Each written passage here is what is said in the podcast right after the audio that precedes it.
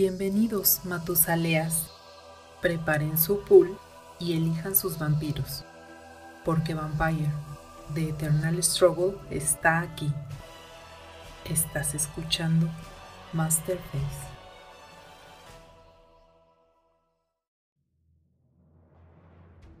Y se enderezan todos los minions, ganamos sangre de los Hunting Grounds y empieza Masterface. Buenas noches amigos, inicia un capítulo más de este programa completamente dedicado al juego de Vampire The Eternal Struggle, un juego que ya lleva alrededor de unos veintitantos años para no spoilerar nuestras edades, las mesas de muchos jugadores y me acompaña, yo soy Oliver de la Parra, voy a conducir este programa sobre otra Bloodline que nos gusta mucho y me acompañan como de costumbre Carlos Escobar, el príncipe de la ciudad, ¿cómo estás amigo? Muy bien Oliver, este, hola a todos los que nos escuchan y como tú bien mencionas, ¿no? Ya abrimos la puerta para las líneas de sangre y tenemos la continuación, ¿no? Que también nos apasiona a todos los, los personajes que vienen acá, ¿no? Sí, la verdad es que eh, esa puerta de las Bloodlines va a estar ahí abierta un buen rato porque tenemos muchas Bloodlines que analizar y estamos bien emocionados. No sé qué opina Aidan Rodríguez, el bibliotecario que nos robamos, nos robamos con Presen Superior de Juárez by ¿Cómo estás, amigo? Híjole, eh, estoy muy bien primero que nada. Muchas gracias por invitarme de nuevo para estar con ustedes. Estoy muy emocionado. La verdad es que eh, intenté esconder la vez pasada, espero haberlo logrado, pero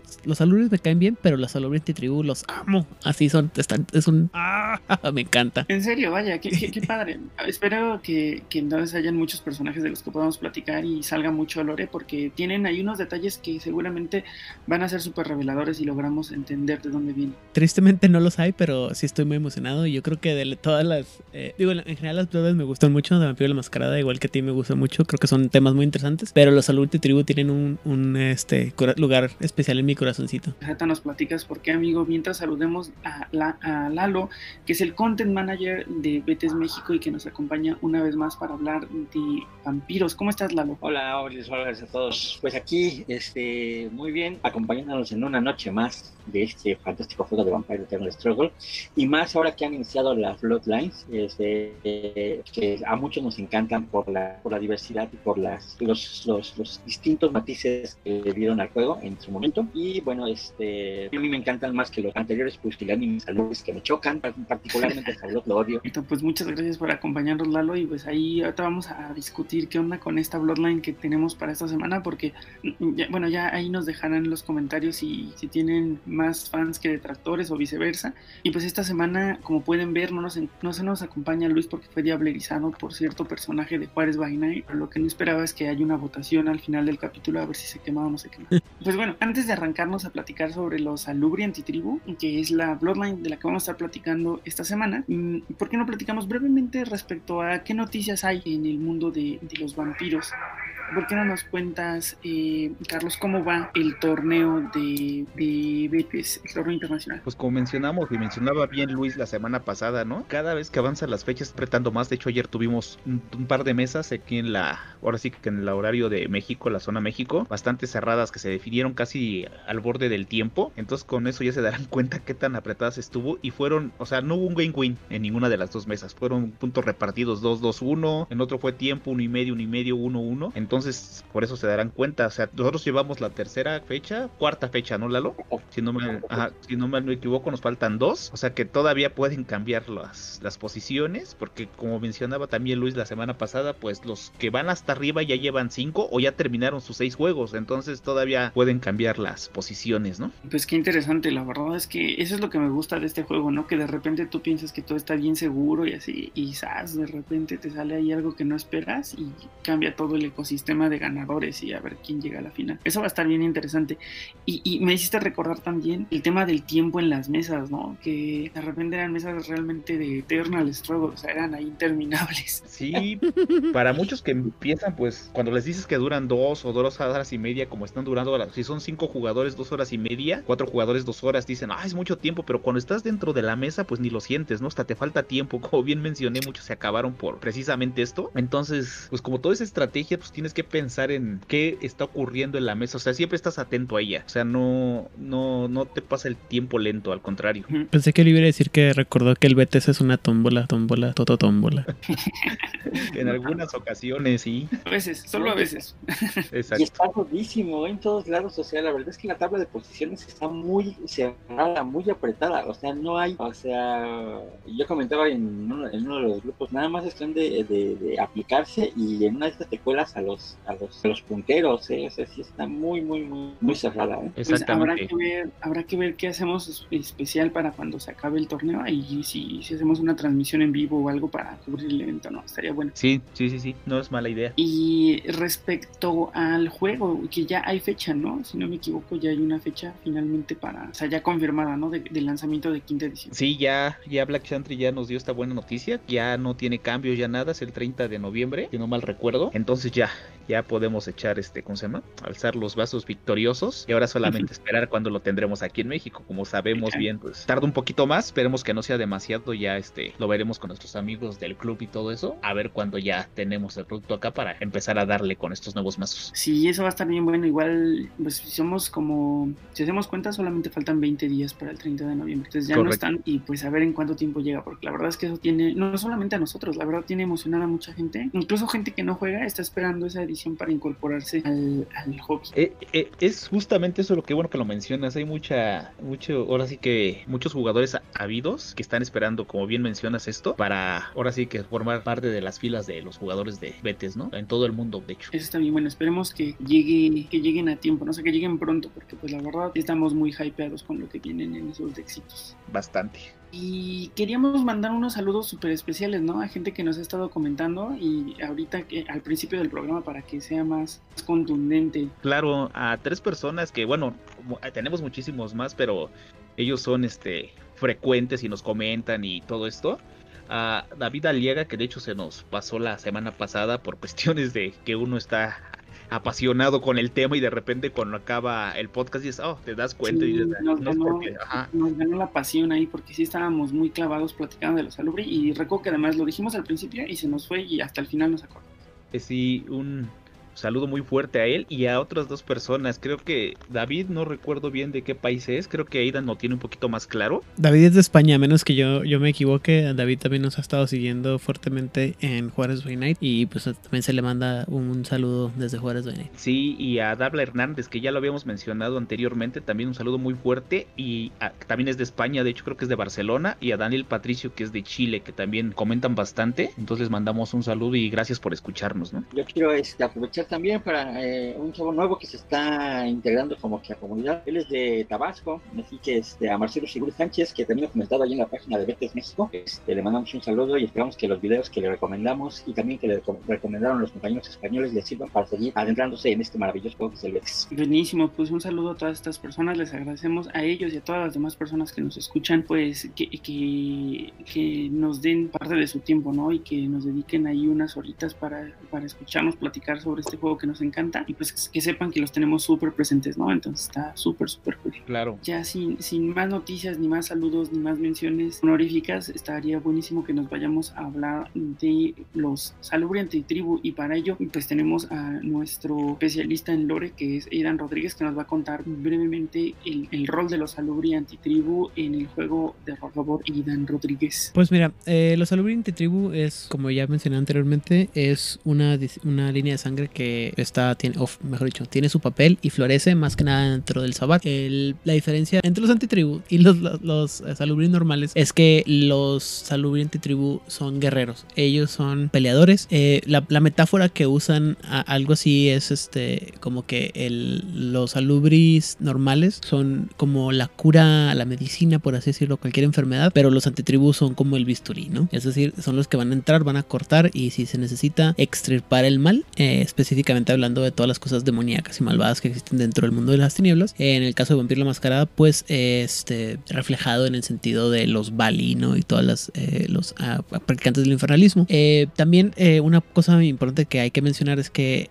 originalmente en la Edad Media se supone que había dos castas, ¿no? Los, los sanadores y los guerreros. Y para la época moderna cada una de esas castas, perdón, se fue para una de las de las sectas. Los alubri ah, normales o, sanadores terminaron en la camarilla y los alubris guerreros en general terminaron terminan dentro de la, del Sabbat. Por eso es que tienen diferentes disciplinas eh, en términos muy grandes, ¿no? La verdad es que Auspex, Fortitud y Valen U o BA, dependiendo de la, esta, eh, la secta en la que estés, pues es lo único que los diferencia. Y ya, eso fue en tercera edición, porque ya para edición de 20 aniversario, si no me equivoco, la unificaron en OVEA y nomás era cuestión de, de que dependiendo de qué senda o qué camino estuvieras manejando, era la, los efectos que podías tener en tu disciplina. ¿Cuál es la también la otra diferencia más grande que tienen? Es aparte de que están buscando vengarse de la, del Y todos los miembros de la camarilla que los dejaron morir, es que los, los Salubri antitribu es que ellos, ellos sí tienen que tomar sangre por la fuerza de sus víctimas, porque si no, no les da sustento. No sé si recordarán en el episodio anterior que dijimos que los Salubri solamente se pueden alimentar de gente que les da, diera voluntariamente su, la sangre. Los Salubri no, al contrario, tienen que tomarla por la fuerza en el, en, dice en medio del acto de pasión, eh, o sea, decir, por la fuerza, si no, no recibe ningún tipo de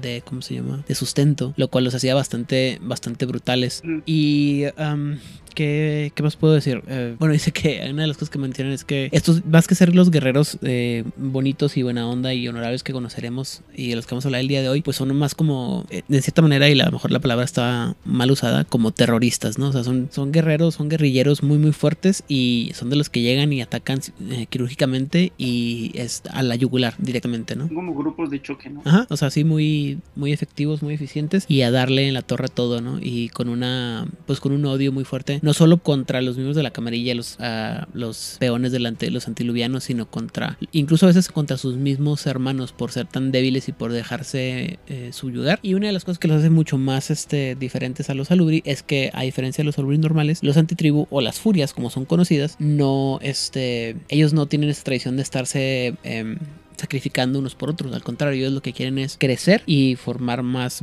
este, más grupos de saludis antitribu que pudieran enfrentarse a, a las amenazas demoníacas que existen en el mundo. Muchas gracias, Idan Rodríguez. Eh, la verdad es que no sé si a ustedes les tocó ver eh, Salubris Antitribu eh, cuando jugaron rol. A mí, la verdad, no, no me tocó ninguna vez, pero siempre se me, siempre, se me hizo bien padre la disciplina de Valle. Sí, tampoco. Nunca nunca tuvimos en la mesa que estaba ningún Salubri Antitribu. No, sí, sí, no, no nos tocaron. Pero lo que sí me gustaría platicar brevemente es, eh, porque creo que además es valioso entender qué pasó, cómo llegaron los Salubri Antitribu al juego de cartas. Obviamente llegaron con la expansión de Bloodlines. El tema con los Salubrienti Tribu es que se sentían muy desvalidos en términos de disciplina. Eh, eh, eran básicamente Winnies. El más grande era Donai de 7 y de ahí para abajo, ¿no? Habían de 5, de 2, de 4 y, no todos tenían la disciplina superior. De hecho, la mayoría no tenían la disciplina superior. Solamente 2 de 5 tenían la disciplina superior y eso siempre fue un tema que dejaba medio mal parada a la Bloodline porque lo, independientemente de que además estaban enfocados un poco en pelear y que de repente por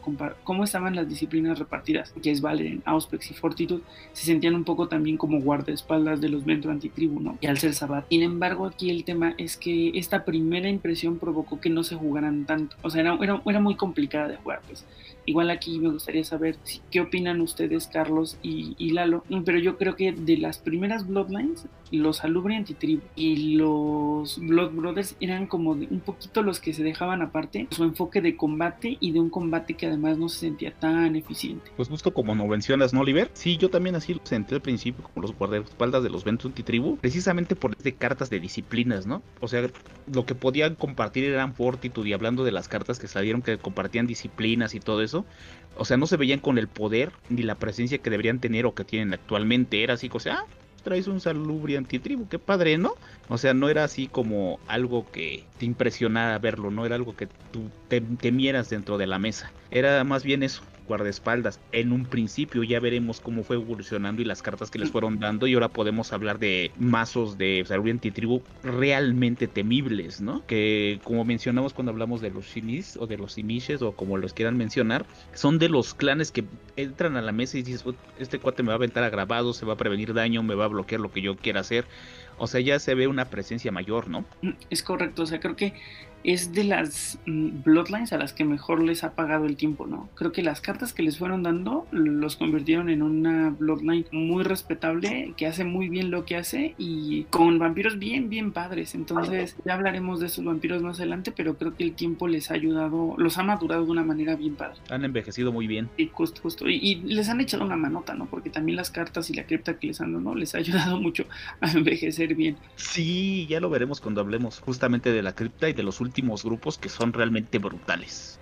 Es correcto, sí, los últimos grupos están irreales, pero bueno, ahí lo, platicaremos en un momento porque ahorita lo que continuaría es, eh, eh, antes de, hablar de las cartas dedicadas al clan, no sé si, si, Lalo quiera darnos su primera opinión como de los de los alubri antitribu, o bueno, al menos entender en breve por qué te gustan tanto, amigo. Pues fíjate, yo creo que es una aspiración que al final fue concretada ya en las últimas criptas. Efectivamente, a mí el concepto del clan siempre me gustó mucho más que el de los alubri normales, por este enfoque compatible. Digo, a mí en particular siempre me han gustado más las estrategias más de combate, ¿no? Entonces, este, esta versión como que ruda de los Salubri me gustaba siempre mucho más. Efectivamente, sí, creo que este, pues, al principio cuando salieron en Bloodline, pues eran muy, eh, pues sí demeritaban mucho, pero efectivamente nos los veíamos siempre acompañando como partners o de otros clanes o de este como por ejemplo los de tribu o con algún tipo ahí de estrategia medio rara pero este no lucían por sí mismos ¿no? Pero ya después, no manches, o sea, se pusieron, pero rotísimos, o sea, bueno, a mí me gustaron, digo, eh, eh, y, otro punto que también este, tenía mucho, este, bueno, no sé, yo creo que a muchos les pasó como a mí en esas primeras Bloodline, la dificultad de conseguir las, las, cartas para armar los mazos, o sea, pues era, era, difícil. De hecho, yo hasta la fecha creo que los mazos que he armado de, de, este, de Sobre Tribu han sido más basados en, en Fortitude este, que propiamente en Valeren, ¿no? Apenas este, ya estoy este, haciendo unas construcciones ahí, este, ya propiamente con Valeren, pero, pero inicialmente pues eran así. Exacto, sí, creo que, creo que a mí, a, mí, no me tocó jugarlos, la verdad, pero sí me tocó jugar con Rafa que tenía un deck de ellos y, los intentó jugar varias veces y recuerdo muy bien que sí le sufrió un poco para conseguir todas las cartas que necesitaba para que quedaran armados full, pero valió la pena, o sea, ya después eh, era un deck que jalaba bastante bien. Entonces, ¿por qué no nos vamos a platicar cuáles son las cartas destinadas al clan y de las que vamos a hablar esta semana? ¿Quieres empezar, Carlos? Porque en ausencia de Luis, tuvieras nuestro camino por las cartas de los alubriantes y Perfecto, yo quiero hacer mención rápidamente al pad de la retribución. Y solamente para comentarles que requiere obviamente el salud antitribu y hace lo que todos los PAT dentro de Betes, ¿no? Abarata la carta de disciplina en uno, que es el Valeren en esta ocasión, que cabe mencionar que ellos tienen Auspex, Fortitude y Valeren, ¿no? Entonces esta rápidamente pues hace lo mismo que los demás y les abarata eso. Creo que es una mención rápida y ya hemos mencionado lo que hacen los PATs, ¿no? A través de, los episodios, capítulos anteriores, ¿no? Sí, sí, o sea, y creo que sí lo necesitan, ¿eh? O sea, ya cuando exploremos eh, como disciplina, veremos que muchas cartas requerían ese cargo, eh, eh, o sea, requerían ese, ese costo de una sangre o de repente más, pero también esta, este, esta Bloodline tiene también, desde mi perspectiva, la ventaja que muchas cartas padres no cuestan. Sí, justamente. Entonces, ¿con cuál te gustaría que empecemos a, que empecemos esta sección, amigo? Mira, ya yo quiero hablar de una de la Blade Obelladona que está, salió en los Kindred y es una arma que no cuesta, obviamente requiere salud antitribu, les amas uno en fuerza de daño, o sea, si el vampiro tiene uno, obviamente dos pega con el arma, obviamente. Tiene una maniobra opcional cada combate y solamente se puede usar a rango corto, ¿ok? A mí se me hace una mega arma y ya como tú mencionabas, ¿no? Cuando exploremos la disciplina del Valeren, va a tomar más relevancia esto, ¿no? Y aparte que es un arma que no cuesta y algo muy importante, no es única. Mm, no me he fijado que no era única. No me he fijado que no era única y entonces todos tus monitos pueden traer ahí sus, sus espadas de velona. No manches, está bien padre. Porque además, no sé si lo notaste, supongo que sí, pero esto es como el, el counter a las pistolas, ¿no? Ajá. Porque ellos van a tener que utilizar primero su maniobra para alejarse. Tú vas a utilizar la maniobra para acercarse y les va a terminar pegando de cerca y haciéndoles todas las cosas horribles que puedes hacer con Valeria. Sí, yo creo que eso es lo que lo hace más relevante, la maniobra, ¿no? O sea, eso le da un cruz. No manches, que no cueste es brutal, ¿no? Porque la, la, igual alejarse es, de repente es más caro, ¿no? Que acercarse. Pero el tema aquí es que por, o sea, gratis contra uno o dos pulls que te cuesta la pistola, la verdad es que sí, sí le pierdes. Exacto. Y aparte... Y hace maravillas con ellas. Sí, justamente. Sí, hay, muchos, hay muchos vampiros que con eso no manches. Sí, ahora que analicemos la cripta ya van a entender que, de hecho, el punto fuerte, uno de los puntos fuertes justamente es el, la pelea con armas, ¿no? Con melee weapons. Con melee weapons más que nada, ¿no? Ah, Especialmente con melee weapons. Que era mucho como su, el mood que les dieron, ¿no? O sea, vamos a pelear con melee weapons y vamos a hacer cosas locas una vez que las tenemos equipadas. Ok, melee, pues sí. Bueno, a la gente que no entienda melee, pues todo el arma que se de mano, ¿no? Cuchillos, espadas, todo ese tipo de armas. Todo, lo- todo lo que... A. Línea de sangre, disculpen que los interrumpa, pero lo que pasa es que una gran parte de la, ah, de la mitología del clan del Salud perdón, va a ser lo que se llama llamar, ahorita lo vamos a ver, el sangrado de eh, que es este como ritual por el cual tienen que pasar para ser como aceptados o para demostrar que están listos para pelear y eso es a través de ir a enfrentarse a un enemigo y matarlo con, con armas este cuerpo a cuerpo, ¿no? Porque pues las disciplinas puede usar cualquiera y rifles también o pistolas, digo que aparte no existían cuando se se- instituyó, perdón, el código, pero aparte, o sea, matar a alguien, o sea, tienes que tener el valor, tienes que mostrar la entereza este, física y aparte eh, espiritual y moral de enfrentarte sobre todo a las cosas demoníacas que van a sacar los Bali y demás cosas infernalistas sin tener, sin perder el miedo y sin perder el control. Por eso el, el énfasis en las pele- en la pelea con armas. Mm, Sí, sí, sí, creo que se siente muy temático, ¿no? O sea, está muy bien aterrizado al concepto de, del guerrero que significaban los, los Alubri antitribu, no, bueno, o al menos los Alubri que tenían Valerian, porque el tema de cómo se unieron al Sabbath, pues ya fue lo que los convirtió en antitribu, ¿no? Así es. Eh, respecto a esta arma, también, no, no sé si tú sabes, eh, Aidan Rodríguez, quién es Belona, o sea, o te suena o algo así, porque está mencionada en dos cartas diferentes, es la espada de Belona y el Gift of Belona. Entonces no sé si te suena quién es o qué onda, según, bueno, te dejaré que nos, que nos platiques, si sabes. Eh, bueno, lo que pasa es que Belona es una es una referencia, güey. Eh, Belona es una antigua diosa este, de la guerra, de, de la misma raíz de bélico. ¿sí? Entonces, Belona es una referencia a una diosa de la guerra, la que invocas para la victoria en la, en la pelea. ¿sí? Por eso, eh, más que cuando habla de, de cómo se llama, de que es la espada de Belona, es como, es como si que tienes el tridente de Poseidón o alguna de esos tipos de armas de el de, de- que son míticas, ¿no? Por así decirlo. Y el, eh, no recuerdo que el, el- lo que lo que hace el regalo de, de Belona, pero la idea es esa, es que te, es, te infuye, te infunde, te infusiona con la Imbuye. imbuye, gracias, con la fuerza de esta deidad guerrera, ¿sí? Entonces por ahí va la onda de, de que sea Belona. Súper, tiene todo el sentido, tiene todo el sentido. Muchas gracias, Aidan Rodríguez. Y vámonos a la siguiente carta, por favor, eh, Carlos. Pues hablando de eso, de los códigos que estaba mencionando eh, Aidan, hay uno que se llama, el- la carta se llama el código de Samiel, que es una carta única que cuesta 2 de pulse y tienes que, bueno, pones esta carta en juego y durante tu fase de unlock, un salubre antitribu que tú controles gana uno de sangre, es como si fuera un hunting ground. Y si un salubre antitribu quema un vampiro o manda un vampiro a torpor en combate como una acción directa, ese salubre antitribu puede destaparse después de- del término de tu minion phase. Se me hace una carta maravillosa. Especialmente por el tema de tener Auspex, ¿no? Entonces se quedan interesados para bloquear o para redirigir, incluso para reducir el bleed con las cartas de Valerian que se los permiten. ¿Tú qué opinas de esta carta, eh, Lalo? Pues está bien divertida. A mí me gusta mucho porque además, digo, aparte de lo que ahorita lo comenté este, Aidan, este, pues está chidísimo porque además, como ya mencionábamos, la parte de- del gasto de sangre en, uno, en los mazos de combate en general y en este tipo de mazos de salud tribu, también por el Valerian, les va a ayudar mucho el hecho de que puedas ir recuperando este, uno por turno, ¿no? Y además, si después de que golpeas, este, has tomado a tus, a tus enemigos, te puedes enderezar al final, perfecto para bloquear, redirigir, o sea, las que pueden hacer con, con Auspex. Sí, sí, que además también les dieron sus propias reacciones, entonces tiene mucho sentido que se queden enderezados. Me parece que es una carta que está bien padre. Yo la verdad esta nunca me tocó verla en, en acción, pero suena que era monstruosa. Lo es, lo es. Nosotros y bueno, yo al menos creo que Lalo también la hemos visto en juego y sí, sí es, es relevante ya cuando está en la mesa. Ah, Cabe mencionar, ah, Ajá.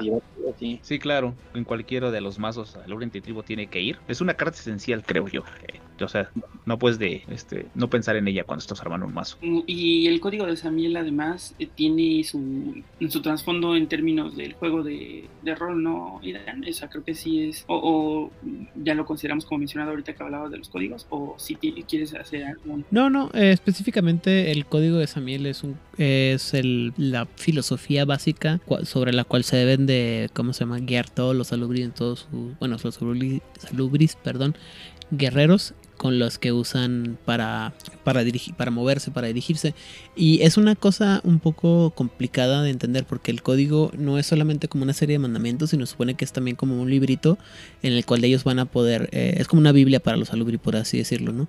Si recordarán en el, en el episodio anterior hablábamos de es eh, Matías, si no me equivoco, que había hecho una compilación de la historia de los Alubri y junto con Yael, ¿no? La, la guerrera.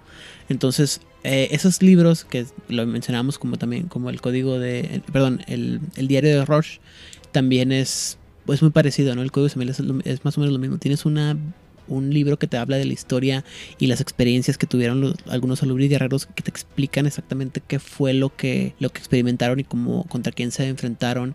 Y pues tú le puedes meter tus adendas, ¿no? Es como, por así decirlo, el libro de, no, de los alubri. Y, es, o sea, está el código en el, eh, no sé, por así decirlo, ¿no? El no matarás, no beberás, no fornicarás, ¿no? En ese sentido, pero también es toda la serie de vivencias que vas a ir heredando de los alubri que vinieron antes de ti. O sea, cómo identificar a los infernalistas, cómo, eh, qué hechizos, rituales o poderes puedes hacer para detectarlos y eh, defenderte de ellos, etc, etc, etc. El código de Samiel es una cosa muy complicada y pues fue creado, perdón, precisamente por Samiel, el, uno de los alubri tribus más más, eh, perdón, de los alubris guerreros más reconocidos a, través de la historia de la línea de sangre. Qué triste que ese Samiel no ha llegado a las cartas, pero esperemos que eventualmente lo veamos en cartita, a ver si, si se nos hace. Pues lo que pasa es que es uno de esos personajes que son tan, tan icónicos que eh, a veces ponerlos en papel eh, te arriesgas a, a limitarlo, ¿no? O te arriesgas a que no, falte el, buena onda que lo quiera debilizar. Bueno, pero es que eso pasa más en el juego de rol, ¿no? acá tenemos, por ejemplo, a Saulot o a Karch. Aquí tenemos a muchos vampiros que en el juego de rol no tenían hoja, ¿no? A Rodolfo, por ejemplo, de, de México City. Entonces, podría ser, digo, entiendo tu punto, que los van a terminar debilizando eventualmente, pero estaría bueno. No, de que estaría bien padre, estaría bien padre, ¿no? Pero. Sí, sí, sí. Además, para clarificar qué disciplinas tenía, ¿no? Y, ese tipo de cosas. Creo que esa miel sí tenemos un poco de información. Pero no, no me das caso, no, olvídalo. ¿Qué otra carta? Eh, por favor. bueno, hablando de esta, hay una carta que se llama Looting by the Code, que es también una Master. Ajá. No te dice que sea única. Cuesta un pool, como había mencionado, y se pone sobre un salubre antitribu que tú controles. Este salubre antitribu gana un nivel de baile y obtiene más uno en fuerza. Obviamente su capacidad se incrementa por uno y el salubre antitribu, obviamente, es este, ¿cómo se llama? Solo puede tener una. O sea, es una Master de disciplina, vaya. Que te da más uno en fuerza, que te cuesta un pool. Esta, esta carta está muy muy, muy, fuerte.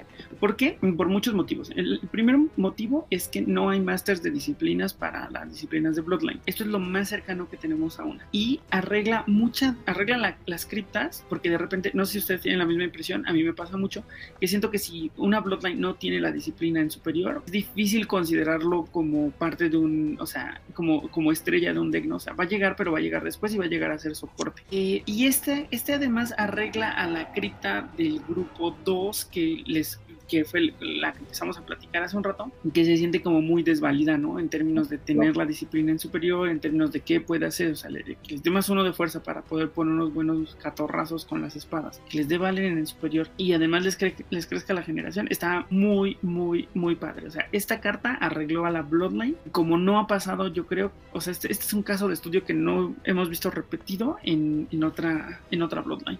Sí, justamente. Como, como, como Sí, claro. Pues, o sea, el, y el problema con los amitas es que ellos pueden tener eh, quietos en superior y aún así no lo van a lograr, ¿no? Pero, ah, entendemos el punto. Pobrecitos de las amitas. Eh, es una gran carta, es una gran, gran, gran carta. porque con esto podías jugar con toda la cripta. O sea, no, importaba que no lo tuvieran, podías ponerle el máster y e iba a tener un triple beneficio por ese pool que estabas invirtiendo, ¿no? Su, la generación, la disciplina en superior y el más uno de fuerza. En serio, en serio, que ya la quisieran cualquier otra Bloodline. Sí, Poder enseñarles, sí, en serio. Bueno, excepto las que tienen, las que no tienen una disciplina de clan, ¿no? Como, como por ejemplo los Nagaraya o los Heraldos de las Calaveras. O las hijas de la cacofonía con algo de este estilo. Las Arimanes con, bueno, las Arimanes tienen el espíritu, pero es una acción. Eh, pero si las hijas tuvieran un máster para hacer esto, los ya si tuvieran un máster para hacer esto, no manches lo irreal que estarían las criptas. Sí, las Arimanes tienen una acción más no una máster, ¿no? Que te cuesta y te pueden bloquear o cosas así, ¿no? Pero ya llegar como máster, como bien menciona Luis, ¿no? lo dice muy frecuentemente cuando una máster te da esto, es directo, o sea, no tienes que pedirle permiso a nadie, tú la juegas y ya. Que sabemos que pueden conteriarte con un Soden o con un Wash, pero es muy circunstancial, ¿no? O sea, no, a lo mejor no te contarían esto, te contarían una sangre de gigante, un Pentex o algo así, ¿no? Justo es que como aquí hay un tema de, de decisiones, o sea, ¿qué quieres hacer esto? Esto al principio y dejar que pase otra cosa más horrible, el código de esa miel a lo mejor, o, claro. o vas a dejar que pase y luego vas a sufrir ese más uno de fuerza y ese vale en superior. O sea, hay una, la decisión es complicada, ¿no? especialmente si no conoces qué hace el otro deck. Porque de esas conterías esto y dejas que pasen cosas más horribles, o no conterías esto y te pasan cosas de todos modos horribles porque te van a ir a pegar. Entonces la verdad es que me parece que, que, que es una carta bien, bien, bien poderosa y una piedra angular del clan definitivo. Como estrategia también es, es, es bien útil, o sea, porque es lo que te posibilita esta carta, o sea, puedes establecer, como ya, ya decías este, eh, bien Oliver, te permite o arreglar la cripta esta que veía muy floja, o bien la puedes, la puedes jugar como por ejemplo los mazos de abrazos de Salubri con esta carta, no manches, los pones estupidísimo. Claro, o, ahorita vamos a hablar de los hermanos en armas, de los Brothers in Arms, y también se vuelve ridículo, ridículo, pues, ridículo. Exacto, pues justamente pues hablemos de ellos de una vez, ¿no? Ya que nos enlazamos. No, espera, un momento. Irán Rodríguez, por favor. Este, solamente para ah, mencionar que obviamente el, el, ser uh, blooded by the code o sangrado por el, según el código, hace referencia a que hayas cumplido todos los requerimientos de lo que es el código de Samiel para ser reconocido como un, un salubri guerrero, en caso de que no hubiera quedado claro, perdón. Es cuando te gradúas, ¿no? Ya. Sí, sí, o sea, es que el, eh, bueno, eh, creo que no lo mencionamos o no recuerdo, si hay una tarjeta para eso, ¿no? Pero el sangrado es, eh, ya lo dije, el sangrado es, una, es un ritual de aceptación entre los guerreros, los salubris antitribu guerreros y es una cosa muy, muy específica, o sea, es que vivir según el código y luego cuando te hacen, te aceptan, pues ya es cuando tienes lo que llaman el sangrado o the bleeding. The bleeding, perdón. Y, aquí lo que, lo que me está dando la impresión, Aidan, y corrígeme si me equivoco, o súmale si voy por el camino correcto, es que es, es una bloodline que todavía guarda mucho del aspecto ritual. Hay muchos, mm, pues eso, ¿no? Muchos rituales para convertirte en un salubriante tribu hecho y derecho, ¿no? O sea, no nada más es de, ah, sí, bienvenido a al clan y that's it. O sea, hay un aspecto ritual, místico, que te garantiza que sigues preceptos muy claros para convertirte en, un miembro real del clan. Así es, lo que pasa es que, eh, eh, o sea, tú puedes ser un salubri cual, común y corriente, un cochino salubri eh, normal, y luego decidir hacerte un guerrero, ¿no? Y es una elección y es un precio y requiere un sacrificio, requiere una forma de ser, requiere una devoción. Y obviamente como dices tú bien, hay una serie de rituales que cumplir, una serie de requerimientos, o no nomás porque, porque sí tienes que hacerlo, ya te lo mencioné anteriormente, va a haber, va a haber este, que hacer entrenamiento, va a haber que eh, demostrar fuerza espiritual y moral, va a haber un chorro de cosas que la verdad es que eh, yo sé que el ejemplo que lo voy a dar así muy, muy, muy, muy bruscamente y la razón por la que me gustan tanto los, los salubrientes tribu como a la mayoría de la gente nos ha pasado en algún momento es porque es como el equivalente a los samuráis en los, eh, en los vampiros, ¿me explico? O sea, es, este, tienes un código de guerrero, tienen su lealtad, su moralidad y todo y requiere ser, no, o sea, no puede ser cualquiera, no cualquiera va a ser un samurái, ¿no? En ese sentido. Y por eso yo creo, es una de las cosas que me encantan los, los saludrientes o los guerreros, mejor dicho. Está muy padre. Pues está muy padre, o sea, ese, ese aspecto creo que está muy padre y creo que a través de estos a través de... Eh, ahorita vamos a hablar de otra que, que creo que también suma este tema de todos los rituales mm, mm, que, que, se tienen que completar. Y me gusta mucho que sí lo hayan podido aterrizar a través de las cartas para poderlo experimentar en el juego de, ¿Hay algo más que quieran platicar sobre esta carta que me parece... O sea, yo creo que si tuviese que elegir 10 cartas que cambiaron el juego, muy probablemente este estaría en el top 10. Estaría en 3 a 10. Sí, una carta muy relevante, ¿no? Un gran ajuste de tuercas, como bien mencionas, a las primeras criptas, ¿no? Sí, sí, sí. A las primeras y además fue una herencia súper buena para las criptas venideras, que, que sigue siendo una, una carta útil y sigue siendo una carta que puedes poner para, para ajustar la cripta con la que hayas elegido jugar por una o por otra razón. Correcto, correcto, correcto. ¿Qué otra carta nos quieres platicar, Bueno, si quieres vamos rápidamente por Brother in Arms y después vamos por la que creo que hiciste referencia hace un momento y esta solo porque ya la teníamos encaminada, que es prácticamente un abrazo para los Salurian Tribu, ¿no? En términos generales, ¿no? Vas a poner un vampiro en juego, obviamente requieres un vampiro listo, no estéril, salubri, con capacidad arriba de dos. Esto se me hace muy curioso por por lo regular otras cartas similares de otros clanes te piden capacidad arriba de cuatro. Esta solo te pide capacidad arriba de dos. Eso ya se me hace relevante en primera instancia, ¿no? Dice que llega a ser este un vampiro de dos de capacidad, que no es único con un nivel básico de Valere. Justamente lo que mencionaba Lalo, ¿no? Que haces esto y le pones la carta que mencionamos, ¿no? El Bleeding by the Cut. Entonces dices, no manches. y puedes mover uno de sangre cuando haces esto del vampiro que lo está ejecutando a este nuevo vampiro. Ajá. Él no puede actuar este turno. Si hubiera algún método como lo pudieras enderezar independientemente de eso, él no podría actuar aunque lo lograras de alguna manera, ¿no? Y si tú, este, tú controlas más más este Brother in Arms que van, de que salubres este antitribu, tienes que quemar el exceso de estos. O sea, haz de cuenta, si controlas tres de tu cripta normal, no puedes tener más de tres de Brother in Arms. Mm. Es como que su alumno, ¿no? Algo así. Ajá, sí, sí. Y, y- y aquí hay dos cosas que, que me gustan mucho. Una, eh, se alinea a lo que nos cuenta Aidan Rodríguez respecto a que ellos están buscando hacer más para hacer más y para tener más fuerza. Y lo segundo es que, es, que contextualmente, o sea, en términos de, de lo que puede hacer la Bloodline, es mejor que un abrazo. Y eso es muy grande de decir, porque los abrazos sabemos que son muy poderosos.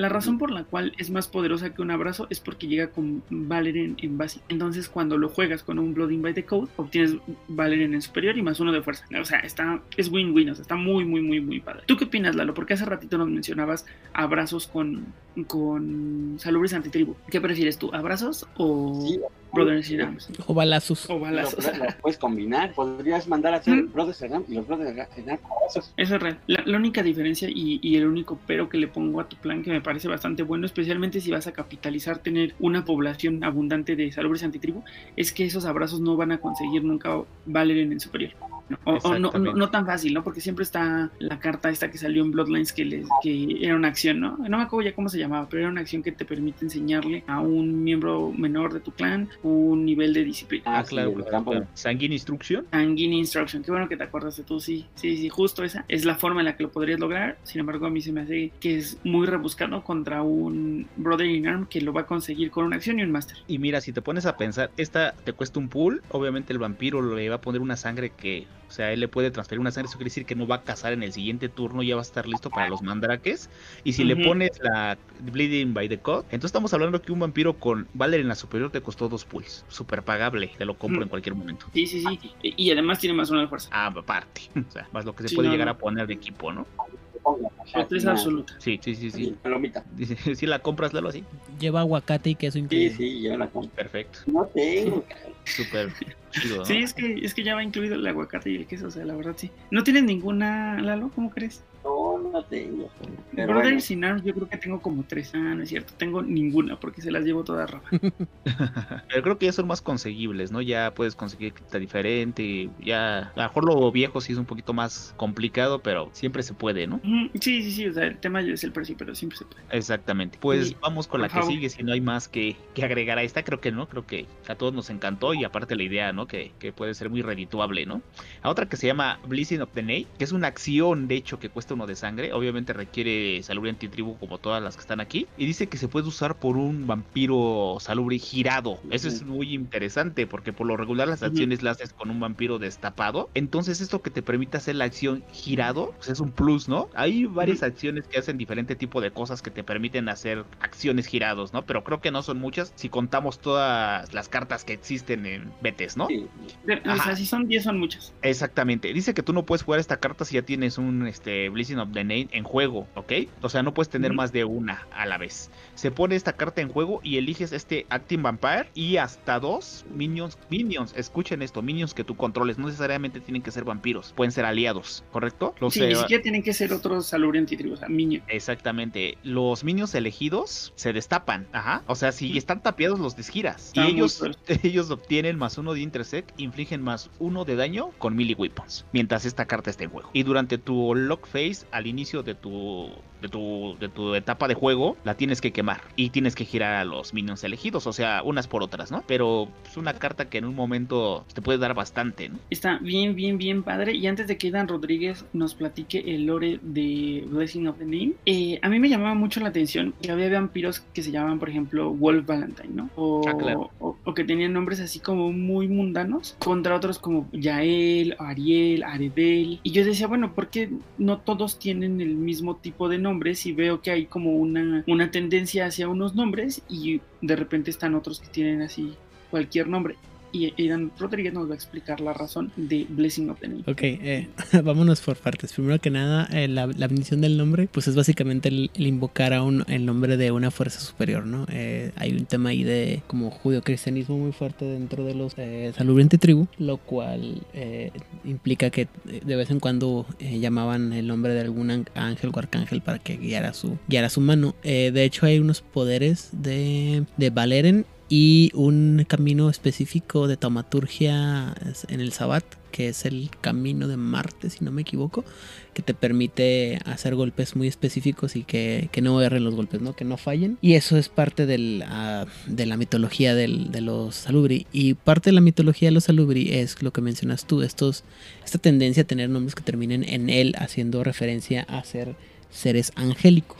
Y como bien lo mencionas, en algún momento se pierde porque se pierde el ritual de la, del sangrado y del código de Samiel. Entonces, técnicamente casi, bueno, no técnicamente, sino que casi todos los que tienen nombre que terminan en él, que hacen referencia a ser algún tipo de ángel o, moldearse en, en, siguiendo a algún ángel de los que pudieras encontrar en algún libro de de descripciones angélicas es porque siguen el son los que sean los que siguieron el código de Samiel y que y que fueron sangrados por el código. Otros miembros como Wolf Valentine que no tienen un nombre que termine en él, se entiende que lo que pasa es que no pasaron por el por el sangrado según el código de Samiel. Súper, pues la verdad es que ahora mm, reitero, ¿no? Que es una, una bloodline que tiene muchas tradiciones, que tiene mucha mucho lore y que tiene muchas trámites, ¿no? Para poder realmente ser un miembro real, así de hueso colorado de, los Alorenti Tribu.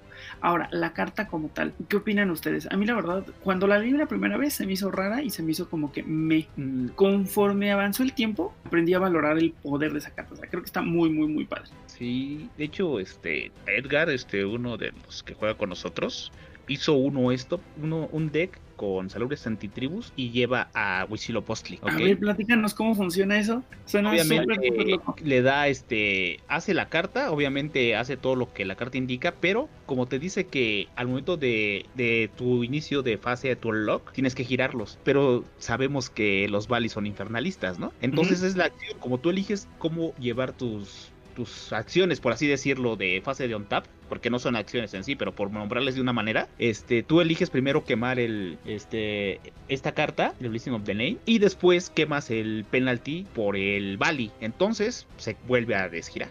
Entonces ah. bloquea, hace cositas así. Es toolbox más que nada, ¿no? Yo lo he visto un par de veces, la verdad no te podría explicar porque solo lo vi un par de veces y fue pues, relativamente rápido, pero más así es su idea, según él me lo comentó. Entonces sí está bastante redituable porque pues también llevar a Postly, pues ya sabemos que lo que te da, ¿no? Siendo Bali. Que no lo quiero spoilear, cuando hablemos de los Bali, pues ya sabrán todo lo que tiene de monerías este sujeto, ¿no? Pues la verdad es que, spoiler alert, muy probablemente la semana que viene nos toque hablar de algún otro que era un clan y que después ya no, o que a lo mejor sí lo es, pero es un misterio. Y quizás estemos hablando de, los Bali. Sí, porque no te limita este, a que, como mencionamos al momento de leer la carta, que sean salubris, ¿no? Puede ser cualquier minion, ¿no? Inclusive puedes llevar a lo mejor combinarlos con un, con un, este, ¿cómo se llama este sujeto? Con un simis y llevar warwolves. Esto sería brutal, vas, golpeas y te hace que te enderece, a lo mejor pagas el penalty de quedar girado, pero en una fase importante del juego, a lo mejor ese turno llevarlo así te puede dar que sobrevivas o te puede hacer llevarte un punto o muchísimas cosas más, ¿no? Es que básicamente estás, mm, eh, tienes la posibilidad de volver a actuar con tres de tus minions, con una sola carta y en una sola acción, y además después de haber actuado, ¿no? O sea, porque estás girado. Entonces,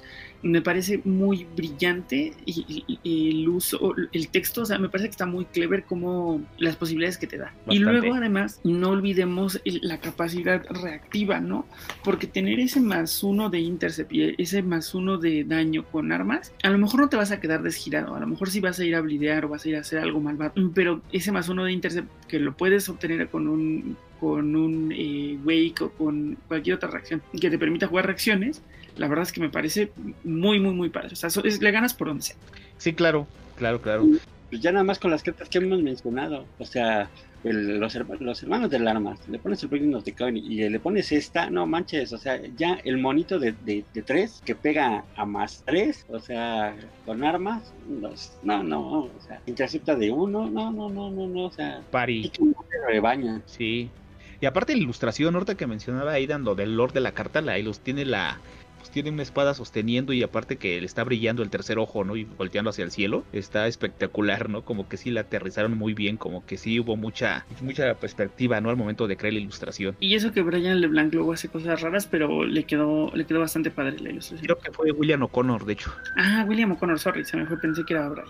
Digo, eh, eh, pero bueno. sí, sí está padre, la verdad está bastante padre. Y a ver, aquí viene la pregunta: ¿de estas sí tenemos cartas o no tenemos ninguna, Lalo? Creo que tengo un par por ahí, creo que sí tengo. No, yo no tengo ni una porque nunca, debo confesar que ninguna vez de hecho deck de un salubre antitribu, pero ya escuchando todo el trasfondo, creo que aparte de mí habrá muchos este nuevos fans, ¿no? De esta, No. esta línea de sangre. Si no se emocionan con las cartas y con la cripta, se van a emocionar definitivamente cuando exploremos la, la disciplina, porque la disciplina está bien, bien, bien padre. Exactamente. Y quiero mencionar rápidamente, bueno, no sé Lalo, perdón. Perdón, perdón. este, no, es que, es- que además estas sí van a ser conseguibles porque fueron, este, salieron también en Hexto Blood, que fueron de las últimas expansiones que, que salieron de los de los paquetitos, ahora con Black Chantry, entonces se pueden conseguir. Sí, los Cierto, Kindred, es correcto. correcto. Gracias Este, quiero hacer mención, digo, rápidamente, una que se llama Death Seeker, justamente, que es una carta que pues, a mí me parece bueno para cierto tipo de cartas de combate. Les leo que hace, obviamente también como todas las anteriores requieren salud y antitribu y lo recalco porque hay cartas que hemos hablado antes que no requieren justamente el clan, pero van enfocadas al clan de manera indirecta, ¿no?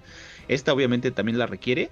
Y dicen que solo puedes jugar una, es una carta de combate, es una carta roja, que solo se puede jugar un Death Seeker cada round y puedes cancelar una carta de combate como es jugada. Ajá. Y bueno, obviamente al que se la juega si le cuesta, pues no la tiene que pagar, pero se la cancelas. Esto es mortal para los Immortal Grab y más por el texto que dice, ¿no? Que solo puedes jugar uno cada round.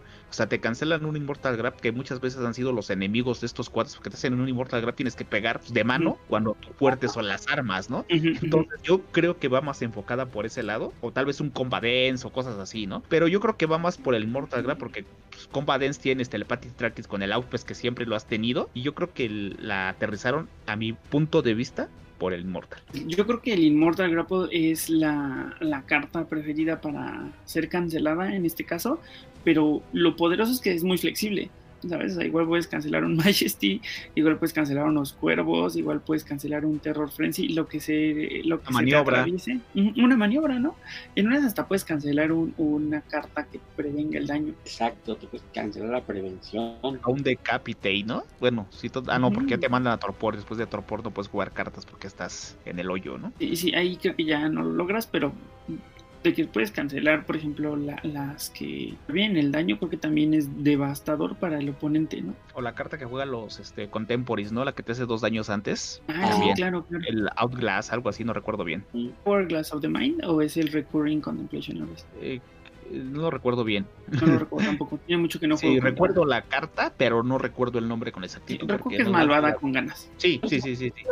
Cancelar, o sea, es eso, que lo que no te restringe solo tiene que ser de combate. Ujú, Sí, abres, tu, abres tu abanico de a ver qué quiero cancelar. Sí, claro, claro.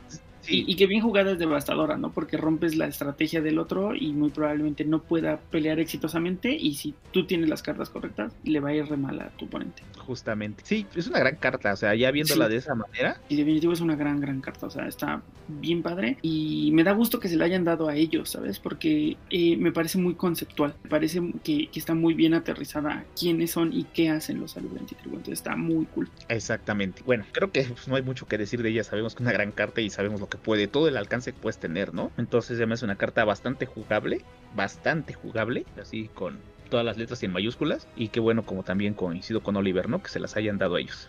Pues no sé si tienes más cartas Sí, antes la de última. pasar a la prepa. Ok, vamos. Justamente la que mencionabas, que estábamos platicando, que salió en los Kindred, Raiteus Aura. Ajá. Se dice Mm. que solo una vez este vampiro está listo y el vampiro o el minion contra el que estás este, peleando no lo está. O sea, que hayas quemado al minion o que hayas mandado al vampiro a torpor, ¿no? Pones esta carta en este vampiro. Obviamente, y este vampiro tiene más dos en bleed. ¿Qué más esta carta si este vampiro está a punto de dejar la región lista? Obviamente, si se va a torpor o lo queman de alguna otra manera o lo vanishean, cosas así, ¿no? y solo puedes tener una de estas. Pero no manches, te da más dos en bleed. O sea, está recompens- recompensando el, el trabajo que hiciste bien, ¿no? Premiándote con un mando- mandos al bleed. O sea, no tienes que ir a ponerte ni un este, ni una computadora, ni un- nada. En el mismo combate vas a Mm. ganarlo. Se me hace de las cartas de combate más, más, más padres, más eficientes. Y neta, qué envidia le deben de tener los clanes que pelean o que pretenden pelear. Exactamente. Porque esto con- está brutal. Y como Ah. mencionabas, ¿no? Con el Blessing of the Name, a lo mejor ya tienes, con que le hayas instalado una de estas, haces Blessing of the Name, uno de esos que se va a enderezar es este que tiene más dos al bleed, pues estamos hablando que pues vas a ir a bleedear de tres después de haber metido una golpiza muy buena. ¿no? Sí, en un buen día, los tres, ¿no? En un buen día los tres pudieron haberlo hecho. Exactamente, exactamente. Y ahí hablamos de la relevancia, ¿no? O sea, si ya, ya pones todo este rompecabezas y dices, puta, están brutales. Es que justo, o sea, creo que aquí el tema es que están muy bien armados, o sea, que hubo como mucha sinergia entre cartas. Entonces todo, todo apunta a la misma dirección y se nota que, que, que hubo como este, esta planeación de tarjetas para que clan o la Bloodline pudiera hacer las cosas como termina haciéndolas. Y eso me parece bien padre, muy bien pensado y muy aplaudible de parte de quien haya desarrollado las cartas, porque es un poco como debería de pasar con todos los clanes. Exactamente, pocas pero bien aterrizadas. Sí, exactamente, exactamente. De acuerdo. ¿Qué opinas de esta carta, Lalo? Uy, Porque ya- entiendo que a ti te gusta el combate, entonces esto seguramente cuando lo viste la primera vez seguro te brillaron los ojitos. Y dije, no, no manches, no, yo sé. Y la verdad, no es que sea difícil conseguir los requerimientos, o sea, la verdad es que pues, tienen fortitud ellos de entrada, ¿no? Y además pegan como, no, no manches, con, una- con sus spikers, se ponen bien locos. Ujú. Entonces sí podrían, efectivamente, coincido, muchos de los clanes que pelean, o sea, les encantaría una carta así, no manches, es, es la envidia de muchos juegos. Sí, sí, sí, y, y ya cuando hablemos de la disciplina como tal, hay unas cartas por ahí que hacen muy fácil que esto pase, ¿no? Como el Eye of the Unforgiven Heaven, eh, de- la venganza de Samiel. Entonces, la verdad es que tiene unas cartas bien poderosas que facilitan la, la llegada de, de esta carta a la mesa. Y está padre, la verdad. Me gusta que además todo cierre, ¿no? Porque si les hubieran dado esto a un clan que no pelea bien o pelea de una manera muy poco eficiente, pues entonces es lo mismo, ¿no? Que no darles nada. Sí, además, sí, sí, aparte. Pues muchas gracias, eh, Carlos, por, por eh, guiar la, esta visita por las cartas que se le dedicaron al clan de los Alubriant y Tribu. ¿Les parece si vamos a ver qué onda con la cripta? Porque la cripta también tiene su encanto y creo que la vamos a pasar bien platicando sobre las furias. Perfecto. Eh, 19 vampiros. Y hay vampiros desde el grupo 2 hasta el grupo 6. Entonces, ¿les parece si un poco como en el mismo formato de la semana pasada los vamos hablando como por grupos? Perfecto. Entonces, arranquemos con el grupo 2. El grupo 2 tiene 5 vampiros, de los cuales únicamente dos vampiros tienen OV Valerian superior. Eh, Thomas Steed de Angry, Kerbos de Lieutenant y Doris Macmillan, que a pesar de que Thomas y Kerbos tienen habilidades y son como muy winnies, la verdad es que hasta está un poquito de más. Miren, nada más así como para mencionarlos. Thomas puede poner, se puede buscar en tu librería por una arma, revelarla y moverla eh, a tu mano como una acción de más uno estilo. O sea que tampoco es así nada del otro mundo. Y luego eh, está el otro personaje que se llama. Es Thomas Steve y Kerbos. Que Kerbos no tiene nada porque es un Winnie que tiene Auspex y, y en básico. Doris tiene Valerian en básico, Wolf Valentine tiene mm, Ovea en superior y tiene un press para... O vea, no, Claro. superior. Vale, me quedé con la semana pasada. Valerian en superior y tiene un optional press en combate, pero solamente lo puede utilizar en combate con un treme. Entonces la verdad es que estos cuatro vampiros están medio me, se arreglan mucho con la con el Blooding by the Code, pero el que en teoría está padre es Adonai. Digo en teoría porque siento que le pierde muy cabrón en términos numéricos. Adonai cuesta 7, Ujú. tiene vale aspect superior, fortitud básico. Dice que puede entrar en combate con cualquier camarilla vampire como una acción dirigida. Tiene más uno de fuerza en combate con un treme y tiene más uno de bleed. Yo siento que este bien pudo ser un vampiro que costara 5. Sí, Bueno, ya con lo que estamos viendo ahorita en las últimas criptas, pero sí, la verdad es que sí. Pero en esos tiempos pues, estaba, estaba bien. Más o menos. eh, y, te voy a explicar mi, mi- mi punto y si quieres lo debatimos, Lalo.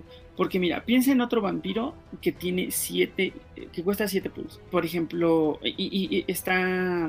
eh, ya no hablemos de un Scars, porque lo iba a comparar con Matías, ¿no? Pero Matías al ser Scars recibe bonos. Pero por ejemplo, mm, Julia Prima. Julia Prima tiene 2 en superior, 2 en básico y además la selección de disciplinas. Aquí tiene Auspex y, y.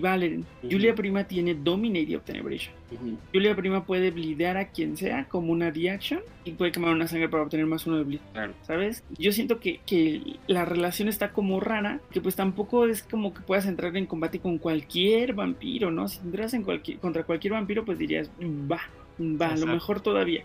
Luego tiene, tiene fortitud en básico, que eso lo deja un poco desprotegido, ¿no? Si falla las acciones, entonces ya no puede hacer Freak Drive. Entonces, no sé, no sé, o sea, yo siento que no, esta cripta definitivamente no, no brillaba. No sé ustedes qué opinan. pues, coincido contigo y eso que Adonai era el más relevante, ¿no? Por así decirlo, y eso por el más uno al bleed.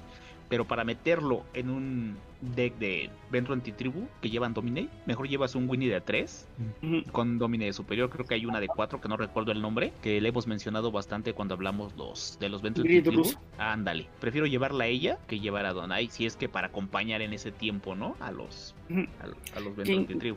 Que Ingrid Russo además es un monstruo porque cuesta 4 y tiene Dominate superior y Fortitude básico. Entonces Sí, es una brutalidad. Entonces, sí, pobrecito Adonai, creo que le pierde. Su más uno en Bleed medio lo rescata, ¿no? Porque ese más uno en Bleed sí que les va a servir y sí que va a provocar que lo bloqueen para entrar en combate y así.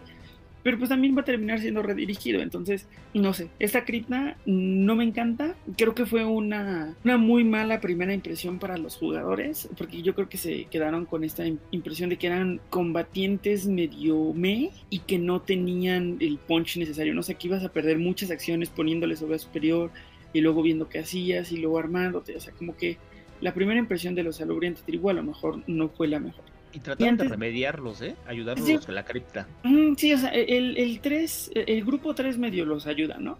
Pero antes de pasar al grupo 3, porque no sé si ustedes quieran decir algo más, pero antes de pasar al grupo 3 también me gustaría saber si alguno de estos vampiros existe en el lore de, de, de Masquerade e Aidan Rodríguez. Ok, entonces estamos hablando de. Recuérdame los nombres. Wolf Valentine, Ajá. Thomas Steed, ujú, Airbus. Doris Macmillan Ok, y Adonai. de todos los que me. Según yo, el que existe es Wolf. Mm, De hecho, no. Disculpa que te corrija. Pero no, eh, los que existen son Kerbos, que es un salubriente tribu, obviamente, que es miembro de la Sagrada Inquisición Sabática y es además el, el lugarteniente del, o la mano derecha del Ductus de la manada de los de las garras o los talones o los talons en Monreal. Este no aparece en el fabuloso libro que es Monreal by Night, simplemente aparece en Monreal. Eh, es decir que es el, el- el- la mano derecha de Mercy, de la cual ya hablamos anteriormente. Mm, Recordarán Sí, la toreadora antitribu, ¿no? exactamente. órale. Y mientras este y, y mientras que Mercy es muy apasionada, pues él es un poco más tranquilo, más, más llevadero.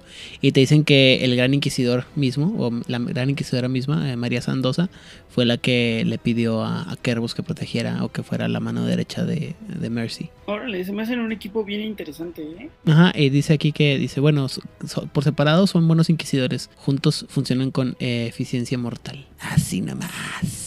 ¿Y, y, y, y en qué libro mencionan a Kerbos? eh? Porque si no viene en Real by Night, ¿de dónde, de dónde es la info, amigo? Lo, me- lo mencionan en Nights of Prophecy, en las noches de... Nights of Prophecy. Ah, claro, ese libro está bien bueno y tiene mucho que no lo mencionábamos. Así es. Y bueno, del otro lado, eh, como mencionaste, está Adonai, que pues Adonai es el es un salubri de la casta guerrera de séptima generación, que es el fundador de los antitribu eh, como tal. La cosa aquí con Adonai es que originalmente, bueno, primero que nada, originalmente Adonai es un, vampiro de novena generación. Diableriza a su sire, y por lo cual era ah, por lo menos octava generación, y luego fue el primero que se unió al Sabbat. Eh, se supone o se infiere muy fuertemente que lo que pasa es que para cuando se forma el Sabbat, ya no hay como ya no hay tantas amenazas infernalistas evidentes para todo el mundo, el número de los, de los salubris eh, guerreros va a irse reduciendo y el número que los que van a ir creciendo van a ser los, los sanadores. ¿Sí? Eh, y también los, pues ya no existe la relación tan fuerte con los, eh, con los asamitas, eh, sobre todo los asamitas guerreros en el sentido como inquisidores. Y eventualmente eh, los guerreros van a desaparecer, casi todos van a ser este, sanadores hasta que empieza el pogrom de los, de los Tremer. Y todos los, los saludos están cayendo como moscas hasta que un hombre valiente y poderoso, es decir, Adonai, se levanta y dice, basta de estas mamadas, vamos a regresar a hacer lo que éramos antes. Y él es el que empieza a revivir toda la cultura guerrera, pero sin ser los guerreros eh, que siguen el código de Samiel. Simplemente son como, eh, son guerreros que, que se enfrentan contra una amenaza, pero guerreros por necesidad más que por, eh, obliga por una obligación, por, Por gusto, por elección exactamente. Y eventualmente pues él va a empezar a, a acomodar a los alubris antitribu, a, los va a mantener en grupos pequeños hasta que los tribus mismos empiezan a desaparecer. Y poco a poco va a hacer una, va a ir empezando eh, a, a crear una estructura de poder dentro de, la camarilla. eh, y él va empezando a, a ¿cómo se llama? A, hacer- a, hacer su milicia dentro del, del Sabbat, perdón. Dentro del Salvador, ajá. Sí, sí, perdóname. Donde él va a poner los, los títulos de honores y generalmente lo hace durante la pala grande. Y pues todo esto es con la intención de formar una, una ¿cómo se llama? Pues una estructura pues de poder para volver a, darle gloria a los, a los Bueno, para poder crear esta estructura de guerreros, ¿no? Mm, ya, claro. Una cosa que es bien importante es que generalmente vas a ver que muchos de los, de los Alubrient Tribu van a estar en contra, van a estar en como templarios o paladines dentro del Sabbat y miembros de la Inquisición. Es muy raro si es que, por no decir que nunca me, no recuerdo haber visto un solo este salubrante tribu dentro de la, de la mano negra. Hold your socks, amigo, porque ahorita te vamos a sorprender un poquito. Siempre, pero este, eso, eso por ahí va un tema, ¿no? O sea, y tiene mucho que ver con lo que comentabas anteriormente, en tanto aquí como en Juárez by Night, de la relación tan fuerte que existe entre la mano negra y estos secretos muy muy oscuros que pues son antitésicos a la naturaleza del, de los alubrientes tribu. Exacto, exacto. O sea, porque este, este tema de como de, de guerrero, caballero, transparente y honorable, sí como que va un poquito en contra de la mano negra. Pero ahorita a lo mejor incluso hay datos al respecto, ¿no? Pero ahorita veremos, ah, porque hay un miembro de la mano negra en, el, en la Bloodline. Justamente. Muy bien, continuamos. Sí, sí, sí. Y además es, una buena carta. Eh, ahora, antes de pasar al grupo 3, eh, ¿ustedes consideran que este grupo tenía sinergia, era jugable. ¿Qué opinan? Me gustaría saber como brevemente la opinión de Carlos y la opinión de, de, Lalo antes de pasar a ver a los dos vampiros que existen del grupo 3 que están súper rompedores. Pues el invitado primero, a verla, adelante. Pues básicamente, rápidamente, este, te dejan, es, es como para abrir boca, o sea, te, te, ilusionan mucho, la verdad es que no tanto, pero después yo creo que ya se compone la cosa. Sí, o sea, creo que son, es una cripta, bueno, no sé, a lo mejor estoy poniendo palabras en tu boca, pero creo que el código, el Blooding Code, medio los arregló, ¿no? Carlos, ¿tú qué opinas? Pues como ya te dije, ¿no? Yo creo que en ese momento no, después los mejoraron y ahorita que hablemos del grupo 3, veremos que sí quisieron hacer un ajuste de tuercas, que sí lo logran y como bien mencionamos también al principio, ya envejecieron de diferente manera, ya, ya, no, ya no se ven tan feos, ¿no? Estoy de acuerdo, estoy de acuerdo, o sea, lo malo es que estos necesitan arreglo y los que llegaron, esos no necesitan ningún arreglo, pero veamos, veamos a los siguientes grupos. Perfecto. Solamente final words al respecto de este grupo específico. Todos menos Adonai los hizo Christopher Shai y tiene probablemente las cuatro ilustraciones más padres o, de las más padres de toda la Bloodline. Tristemente, en unos vampiros que no están tan rifados. Exacto. Eh, ¿Quieren no, por favor, Carlos? No, no, no. Y como mencionaba Aida, ¿no? Creo que ninguno tiene algún nombre relevante, ¿no? De lo que mencionaba él. Hablando, Exacto. Eso también está bien interesante. Ninguno recibió la bendición del nombre, ¿no? A lo mejor Adonai. Adonai sí es un, no, es solamente el nombre de un ángel, es, se supone que es uno de los nombres de Dios. Exactamente, es lo que te iba a comentar, creo que Adonai sí. solo Adonai. Los demás sí, no, no quisieron ser bautizados. pues pasó el tiempo y llegó el grupo 3 y vaya que llegó como con mucha con mucho tiempo entre cartas y cartas, ¿no? O sea, el grupo 3, la, primera carta de grupo 3 que llegó para los Salubriant y Tribu, de la Eden. Legacy que es un efectivamente, Legacy Soplot. Y vaya que les dieron un vampirote, o sea, este, este, niño negro, como lo llamaban en su momento, arregló las cosas muy cabrón porque mira, tiene las tres de clan en superior, Dominate básico y Celerity básico. Es Laibon y tiene más uno de fuerza. Hazme el favor, o sea, tiene una, capacidad bastante padre, tiene Dominate para, para cualquier cosa que quieras usar. Dominate siempre está bien y, y las tres del clan, ¿no? O sea, por donde lo ves, me parece un buen vampiro. Sí, sí, sí, o sea, sí, fue relevante, ¿no? Ya donde ella no se sentía tan solo ni y el otro que no recuerda el nombre, que era de que tenía nada más padre en la superior y otra disciplina. Pero ándale, este como que vino a darles como que la ayudadita, ¿no? Que necesitaba, ¿no? El refuerzo que necesitaban después de pedirlo a gritos, llegó. Sí, igual y le pierdo un poco en el tema de no ser Sabbat. Como que ellos sacaran mucho beneficio de las cartas de Sabbat. ¿no? Bueno, en general no es como que haya muchas cartas de Sabbat que te hagan una gran diferencia pero me parece un muy buen vampiro. Me gustaría conocer la impresión de Lalo cuando, no sé si te tocó ver a este vampiro cuando llegó con la expansión, pero nos gustaría saber tu opinión. No, ahí este, fueron de los de las épocas oscuras del Betes aquí en México. Bueno, no sé si Carlos lo comparte, no sé si ustedes, pero donde estas estas expansiones llegaban, llegaban y desaparecían. Oh, perdón, está bien. De esta expansión yo nunca vi, o sea, vaya, sea, evidentemente desaparecieron. Desgraciadamente yo no pude conseguir de, esta expansión yo no pude conseguir este, de esta edición, pero sí los, los vampiros fueron por mucho relevantes para completar la cripta 2, es decir, como ya me mencionaron, bien floja, pero pues ya, ya ya con Dela Eden, este, ya les damos punch, el más uno de fuerza, las posibilidades de sangrado. O de redirigir, bueno, redirigir ya redirigían con Auspex, pero más opciones para redirección también, ¿no? Además, costar 8 lo pone por arriba de la media. Justamente. Y aparte aparecieron con 4 años de diferencia, porque Bloodline apareció en el 2001 y si no me recuerdo Legacy of fue de 2005 2006. O sea, fueron 4 años de los que tuviste que sufrir o no armarle un mazo, porque también creo que nos dieron poquitas cartas exactamente. O sea, dieron cartas creo que de Valeret. No recuerdo cuáles, la verdad no tengo tan buena memoria. Pero sí, Sí, sí, sí. no creo que sean tan relevantes porque no las tengo muy presentes. Igual y sí, igual no, no tengo, como menciono, tan buena memoria. Pero sí, sí, sí, sí. Les ayudó bastante del Edénico. Bien mencionó Oliver. Ya cuando hablemos de qué año salió el otro del grupo 3, van a decir, ¿qué? ¿Por qué? Sí, justo. Y pues vámonos con él, porque la verdad es que yo este no lo conocía, lo acabo de, de. O sea, lo vi hace tiempo cuando revisé las cartas de Lost Kindred. Sin embargo, como que no lo tenía presente. Y hace ratito que volví a revisar dije, no manches, qué ilustración tan padre, qué vampiro tan padre. O sea, este, si este hubiera llegado con la cripta 2 en su momento de Bloodlines, la, la Bloodline hubiera tenido un posicionamiento muy diferente.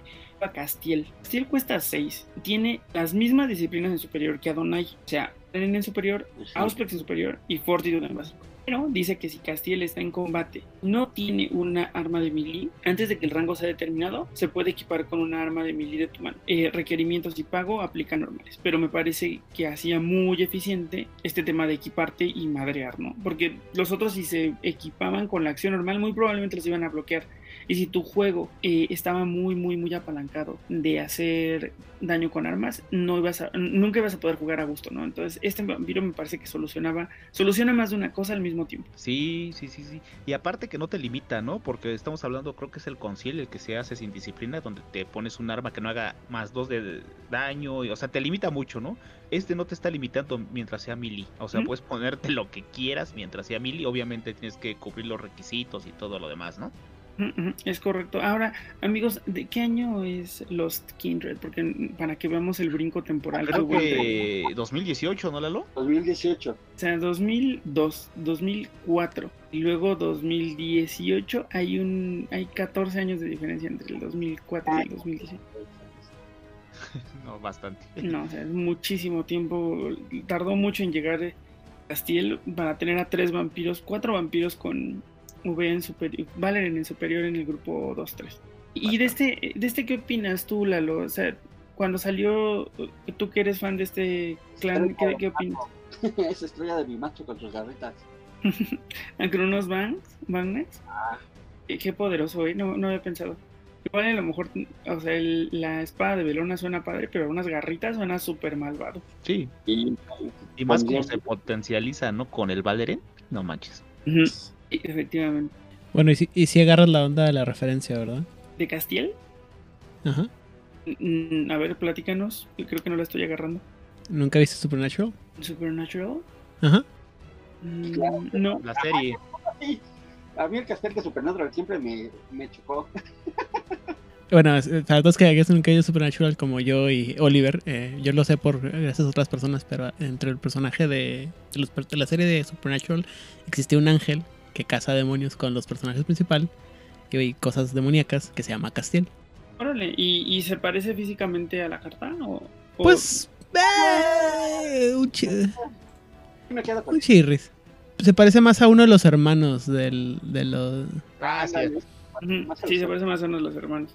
Pero es así, es así. La, el, por ahí va el nombre, o sea. Pero la, la, neta es que la ilustración está padrísima. Esa tal Carmen Cornet, la verdad no ubico qué otras cosas ha hecho, pero esta ilustración está padrísima. De las nuevas expansiones está haciendo muchas cartas. De hecho, este, ah. ah, del quinta, o sea, hay muchas, muchos de, de, vampiros y de cripta, digo, de librería, vienen de, su arte. Tiene está bien, la verdad, bien chidas. Sí, sí, la verdad, muy, muy rifada. Quieren que analicemos ahora la cripta 4, porque en la cripta 4, cuando llegó la cripta 4, la neta es que sí fue así de no manches, qué padre les quedó la cripta 4. Exactamente, cosas relevantes ahí. sí, sí. Todo lo que no vimos en la cripta 2 pasó en la cripta 4. Y aquí, o sea, solamente como para mencionar a los de la cripta 4 que no están padres, rápidamente Rachel, que cuesta 3 y tiene Fortitude y Valerian en básico. Tenemos a Nkechi. A lo mejor no tiene ninguna en superior, tiene las 3 de clan en básico, pero tiene una habilidad más o menos cool que dice que en combate puede quemar una sangre antes de que el rango sea determinado y para ver a la mano del, del oponente. Que igual a lo mejor, digo, no vas a ganar, pero pues igual está cool. Sí. Todos los demás están padres, hasta Langa que es que cuesta 5. Es que miren, este es un muy buen ejemplo. Langa cuesta 5, tiene Valer en el superior, Fortitude en básico y puede entrar en combate con un vampiro controlado por, eh, por otro Matusalea como una Diaction. También me sigue pareciendo caro, entonces creo que en aquel entonces el tema de entrar en combate con Valeren seguía siendo caro, ¿no? Mm, creo que sí, todavía. Todavía. Es que de, por Pero sí ya es era, caro. ya era mucho más, este, mucho más efectivo, ya era mucho más, este, práctico, ya en combinación con las otras cosas y con las otras cartas que además había en este, en este momento, tanto para ellos como en general para, como en el arquetipo de combate. Entonces sí ya, este, ya se empieza a poner como que más sabrosa la cosa. Aunque este tipo es de los que tienes tu mano roja y las tienes que ir a sacar de una manera. O sea, sí, a lo mejor sí es un poco caro, pero esa habilidad de entrar en combate con la disciplina insignia del clan a superior y el fortitude a básico, pues es una pequeña bestia, ¿no? Sí, definitivamente lo es. Eh, pero pues, o sea, estos son como los que estaban así amistosos. Ahora, la- los que estaban realmente rotos eran Aradel, que Aradel tiene eh, Fortitude superior, Valer en superior, Auspex básico por 5 y es mano negra. Tan, tan. Tan, tan, tan, tan. Vaya que me gustaría saber si existe o qué onda. Voy a, def- voy a defenderme. No, no existe y me voy a defender precisamente con eso de que no existe el personaje. Entonces, por lo tanto, sigo este, defendiendo mi punto de que no existen eh, salubres en la mano negra. en el juego de rol. No, ¿sabes qué es lo que pasa? Que supongo que eh, también por la época en la que salió supongo, se ve muy nueva. Entonces, supongo que tiene que ver, que sería, sería ya de la mano negra revisada. Muy probablemente. Y, y el tema aquí es que pues se presta a muchas interpretaciones, ¿no? Igual y puede ser una infiltrada, igual y pudo haber sido mandada justamente para saber qué onda con la mano negra, o sea, N cosas, ¿no? Pero el vampiro como tal, el juego de cartas, se me hacía uno de los vampiros más eficientes en términos de costo-beneficio. Sí. Sí, pues curiosamente se parece a una amiga y ahorita que estoy viendo la foto, la, la imagen se la acaba de pasar. Así que dije, mira, Y además es- este personaje, eh, antes de, de pasar al análisis de las cartas como tal, y ahorita que estamos hablando de la ilustración, tiene un detalle súper raro. No sé si han notado que tiene unas como manchas negras, como, como de polvo o como, como no sé De qué, ceniza, como ¿no? de ceniza. Que yo, yo, yo, yo siempre pensé que eran así como tipo de arte corporal, algún tipo de arte corporal. Pero no lo sé. Pues Es que están como muy como muy amorfo, Dispersas, ¿no? Ajá, ¿no? exacto, como que están muy random ahí como para hacer arte corporal. Quién sabe, a lo mejor le quedó medio rar, medio rarito a David Day, pero siempre me llamó la atención entender qué onda con su con esas manchas, sea, por qué tiene unas manchas ahí, será ceniza, será una enfermedad, será yo, mugre. yo, pues está raro, pero yo me imagino, mira, tiene este fortitud, entonces ya lo veo difícil que sea algo así como de alguna herida, ¿no? Y tiene esta- la forma en la que están las manchas, se me figura como que sí son las cenizas que quedó después de, de una batalla, ¿no? Sí. Sí, puede ser, especialmente por las de la cara, ¿no? O sea. Que la del brazo siempre me hizo pensar como en una enfermedad, pero las de la cara sí se me hacían como como, como restos de, de- de un combate o, o no sé. Sí puede ser. Pero bueno. Sí. Ahora, el vampiro. Carlos, Lalo, ¿qué opinan del vampiro? Bastante bueno, como tú bien mencionas.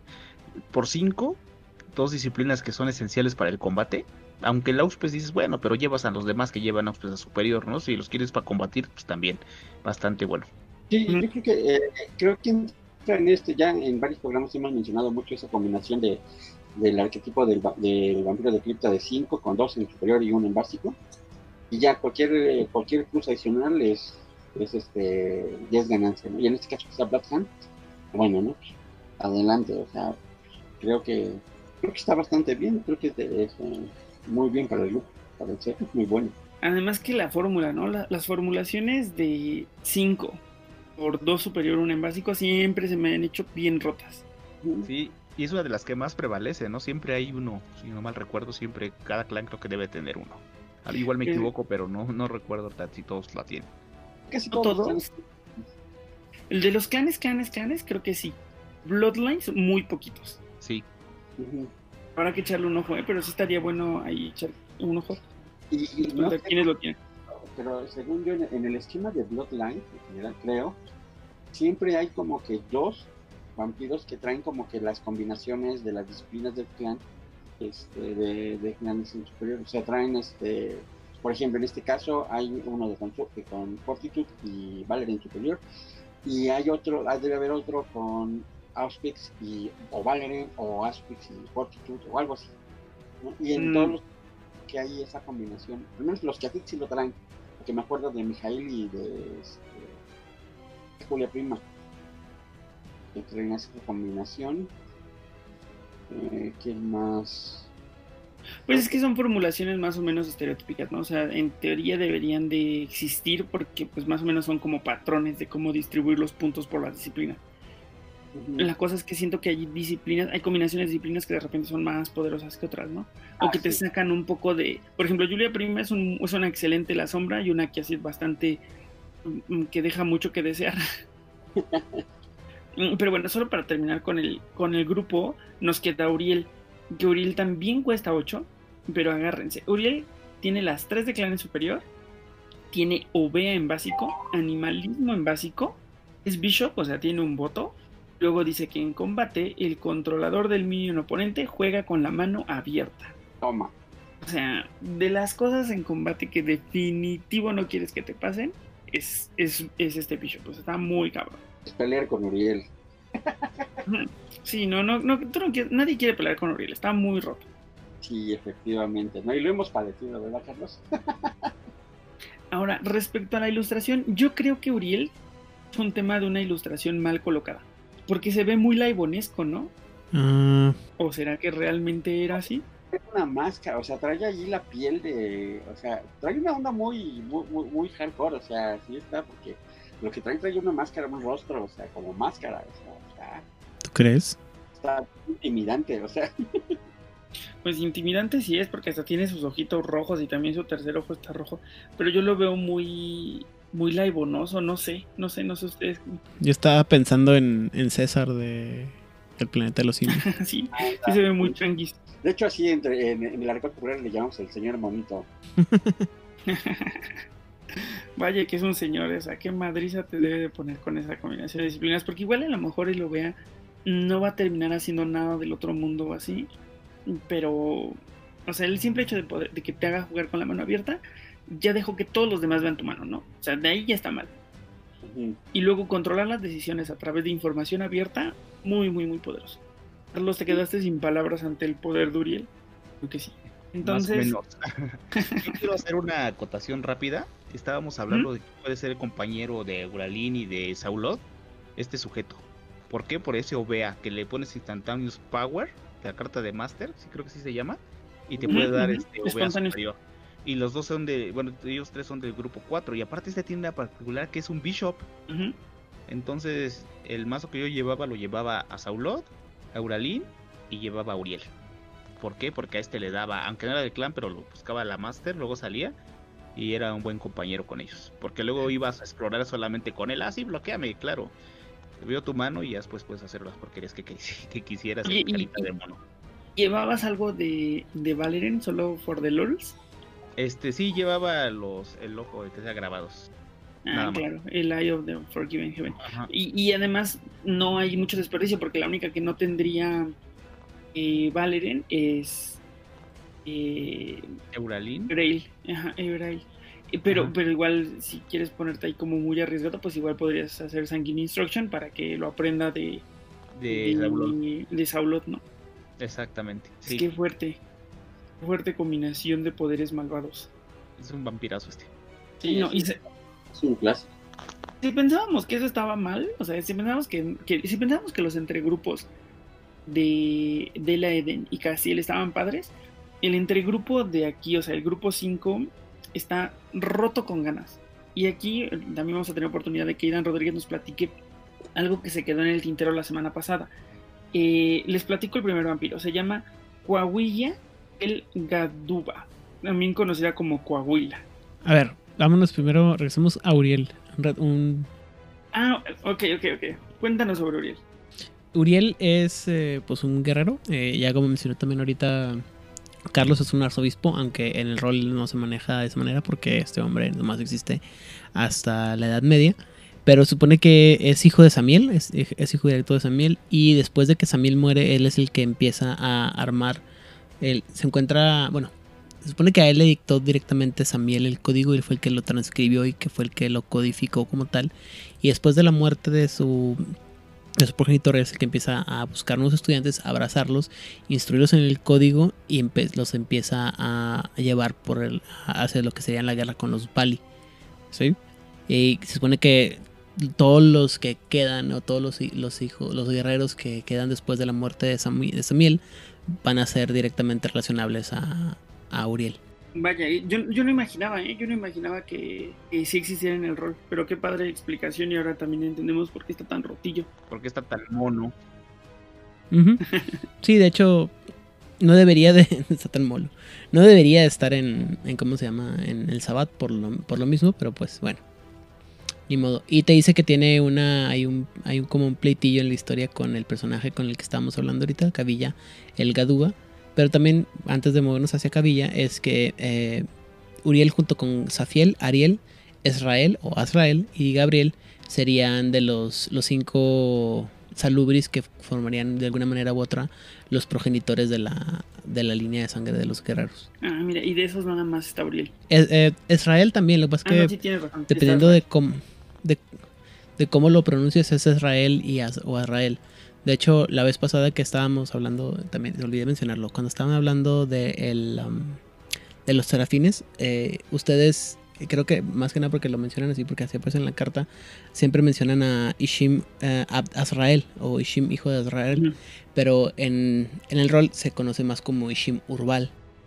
Entonces siempre... de hecho no se te fue amigo, ¿eh? sí hiciste, hiciste la, la, diferenciación, o sea, que a lo mejor no fuiste tan puntual, pero sí cuando lo mencionamos dijiste, ah, sí, yo lo conozco como Ishimurbal.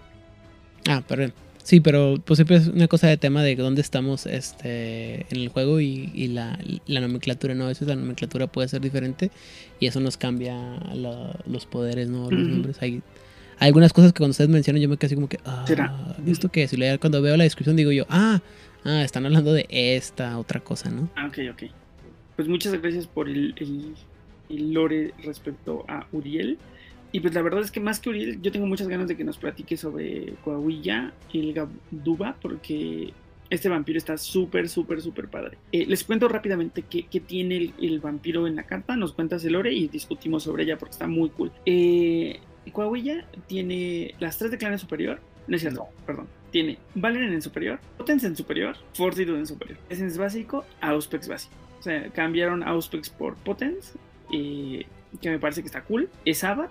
Puede quemar dos sangres durante tu minion phase para desgirarse. Cuesta 9. Es red list. Y tiene 2 de fuerza extra. O sea, está rotérrima por donde la veas, pensando un poco en las cosas que puede hacer con las armas, ¿no? O sea, puede poner unos madrazos impresionantes una vez que se equipe. Bueno, y desde antes de equiparse, de hecho. ¿Nos cuentas, por favor, un poco qué onda con...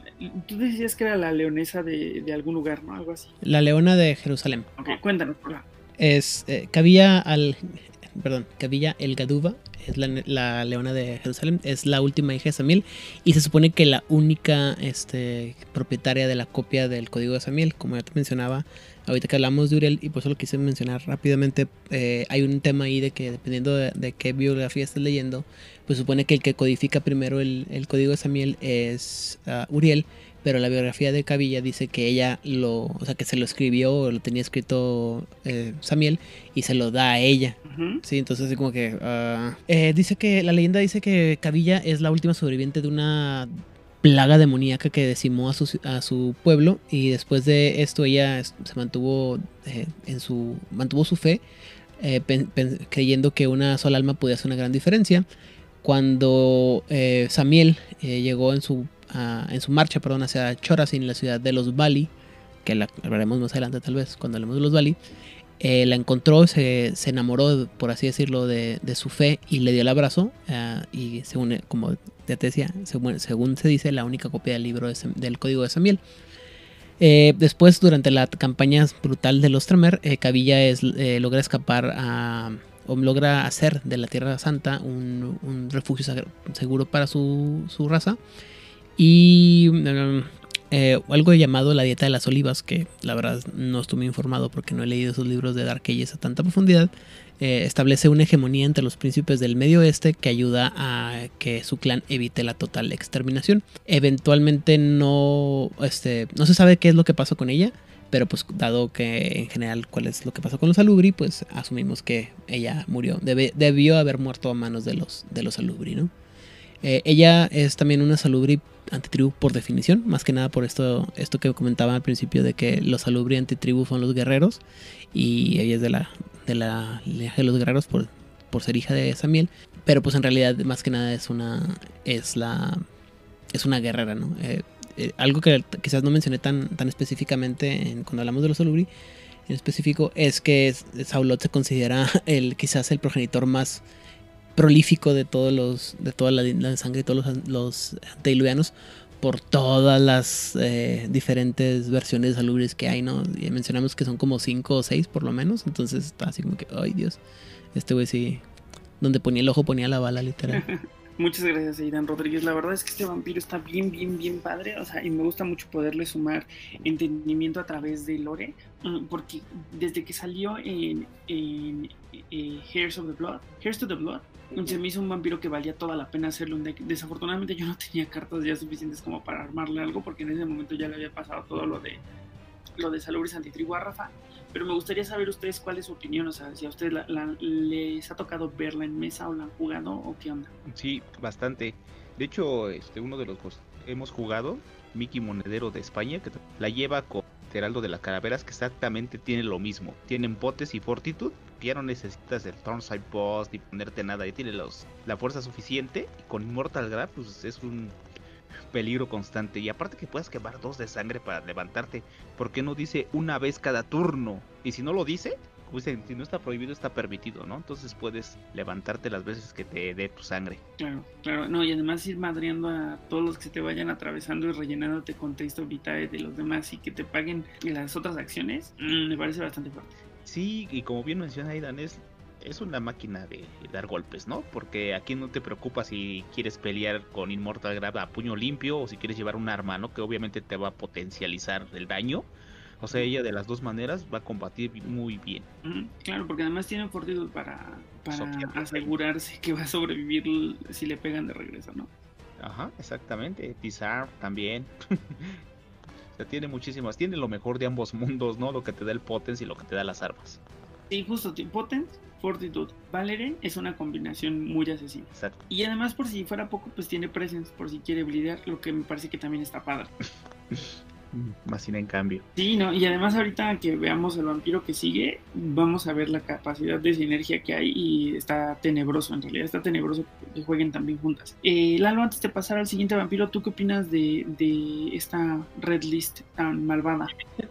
también me encanta, digo, y este, y de hecho pues juega, juega con este, con, con Uriel juntos, entonces de entrada esta combinación está chidísima, ¿no? Y sí, efectivamente, yo también vi el, el mazo de Mickey. No manches, es una bestialidad eso, o sea, con, este, con este par. Y, y este, no, no, o sea, y ella en una bestialidad. Es Kurshid, ¿verdad? El que tiene más dos de fuerza también. Ah, que es el de los heraldos de las calaveras. O sea, los lleva ellos dos y se enfoca el potens y ir a golpear. Qué fuerte. Suena, suena muy padre de ver, muy malvado de sufrir, pero, pero ingenioso, ingenioso sí es. Bastante. Pues bueno, si ustedes sienten que de repente dices, bueno, el presence qué, ¿no? O sea, ¿por qué tiene presence? Y si además pues no, no hace sinergia con nadie, pues no, es un error. Micaela, que además es grupo 5 también como ella, tiene las 3 de clan superior más presence superior. No manches. Y además dice que una vez cada combate Micaela puede quemar una sangre para cancelar un grapple o una aim card que haya sido jugado por el minion oponente y el costo que haya pagado pues no se paga, ¿no? O sea, hazme el favor. O sea, la neta es que está muy, muy... O sea, de entrada que cueste 7 y tenga esas cuatro disciplinas en superior, más una habilidad que le va a garantizar su permanencia en el juego, me parece que está brutal. La- de las mejores que salieron en los Kindred. Y con esta habilidad más. A mí la mejor que salieron los Kindred, o sea, no manches. Y probablemente es la mejor, ¿eh? probablemente es la mejor. Y además aquí hay un tema interesante porque en la aplicación de Amaranth, que es un, un recurso que nosotros utilizamos un montón porque desde aquí estamos siempre leyendo la información y, y la utilizamos para hacer el research antes de los capítulos y así, hay dos ilustraciones diferentes de Micaela. La ilustración que viene en Amaranth no es la ilustración que viene en, en Lost Kindred, Sí, ya nos había pasado, ¿no? También con la. con Ajá. Carolina Vales. Ah, exactamente. Sí, sí, sí. Hay como tres casos de, de este tipo. A mí me gusta un montón la ilustración que viene aquí en, eh, que tiene así el pelo corto y que está viendo como para arriba y que se ve así sospechosa. Muy mona. Que se parece un poco a Odil Clio, dices tú. Sí le da una idea a Odil Clio, a, la- a quien le mandamos un saludo. Jamás va a escuchar esto, pero le mandamos un saludo. Ah, creo que no la conozco. No tengo el placer. A lo mejor sí lo ubicas de los grupos, ¿eh? A lo mejor sí lo ubicas de los grupos. Creo que Odil también jugaba un poco de, de BTS, ¿no? Porque sí ha comentado que tiene Ah. algunas cartas por ahí. Pero si es Yo- Juárez Night, obviamente, a mejor por su voz las ubicas. Ah, no, sí, eh, por el Juárez Bainasky sí lo ubico, pero ahora sí que físicamente no es. Tres by Night patrocinan. De- hablaremos con, la, con el, el narrador de Juárez by Night a ver si te quiere patrocinar. Ya ves que es medio, medio Sí, es especial. especialito. Sí, sí, A mí me gustan las ilustraciones, ¿eh? Las dos están padres. Yo personalmente prefiero esta, pero acepto que, Ah, que no hay desperdicio. Las dos están padres. Sí, la otra con los ojos acá sangrando también está muy padre. Es más violenta, ¿no? Así como Ah, más. sí, como la versión ruda y la versión acá acaba de llegar a la fiesta. sí, Aunque sí, también sí. prefiero esta, como menciona Oliver. La verdad es que neta no hay mucho que decir. O sea, creo que a través de la conversación que hemos generado, un vampiro que tiene esta capacidad de hacer, de cancelar un grapple y además está tan apalancado de las armas, está es muy poderoso, pues. O sea, no, no, no, o sea, seguirle sumando sería más rayitas a tigre, porque la neta es que Micaela solamente es como el epítome de las cosas malvadas que te puede hacer un. Oh, no manches, está más padre la otra. Habla por ella misma, ¿no? Y sí, y más el presente superior. Ah, Dices que está más padre, Irán, la, la, la que está, la de la sangre, los ojos rojos. Sí, se ve bien, violenta, ¿no? bien diabólica. Dicho sea de paso, se llama Micaela, ¿no? O sea, mi, o sea, femenino de Miguel. O sea, ella sí está sangrada por el código. Miguel. Ella sí tiene nombre de ángel. Sí, justo, justo, justo. Sí, con Muy, muy padre. no lo dudo. La verdad es que esta, esta y habilidad en la carta, no lo dudo. además estas dos, ¿no? O sea, Micaela y Coahuila jugando juntas. Hazme el favor. Y, y junto quien se le quiera sumar del grupo 4 o quien se le quiera sumar del grupo 6. Que el grupo 6 también tiene a sus héroes, ¿eh? No manches, del grupo 6 solo uno tiene Valeriana básico. Ya, con eso. Y, o sea, la balanza completamente del otro lado, ¿no? Exacto. Y Pero- empecemos por ese, porque aquí la verdad es que todos, incluso el que tiene Valeriana básico, está bien. El que tiene Valeriana básico es Silas. Eh, Fortitude superior, luego tiene Dominate básico, Auspex básico, Valerian básico. Pero dice que si Silas está ready durante tu discard phase, puede quemar una sangre para darte otro discard phase. Que de repente esas habilidades, no sé ustedes qué opinan, suenan como un poco, eh, te ayudan a mover un montón para buscar lo que realmente necesitas, ¿no? Entonces, de repente parece despreciable, pero creo que es una habilidad que ya en la práctica está cool. Sí, sí, sí, siempre poder deshacerte de lo que te está estorbando, mm, lo pagas con gusto. Súmale que tiene Dominate básico, ¿eh? Aparte, ¿no?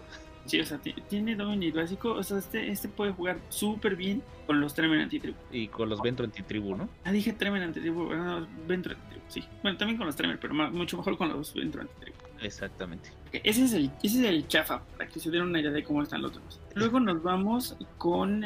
eh, ese es de 5 y tenemos a a Azrael. Ah, perdón, perdóname. Este, antes de que avancemos, estaba esperando que terminaras. Eh, vamos a hablar de Sila Ah, rápidamente. perdón, perdón, no imaginé que existiera. Cuéntanos, Edan Rodríguez. Eh, de hecho, me emocioné porque sí lo vi. Eh, Silas es un historiador del clan Salubri, específicamente del lado a este. Ah, antitribu. Eh, sin embargo, aquí lo interesante es la información que Silas le saca. Se supone que Silas fue capturado e interrogado por una manada de Simitsis conocidos como la, la manada de la, del- de la pata negra o Blackfoot.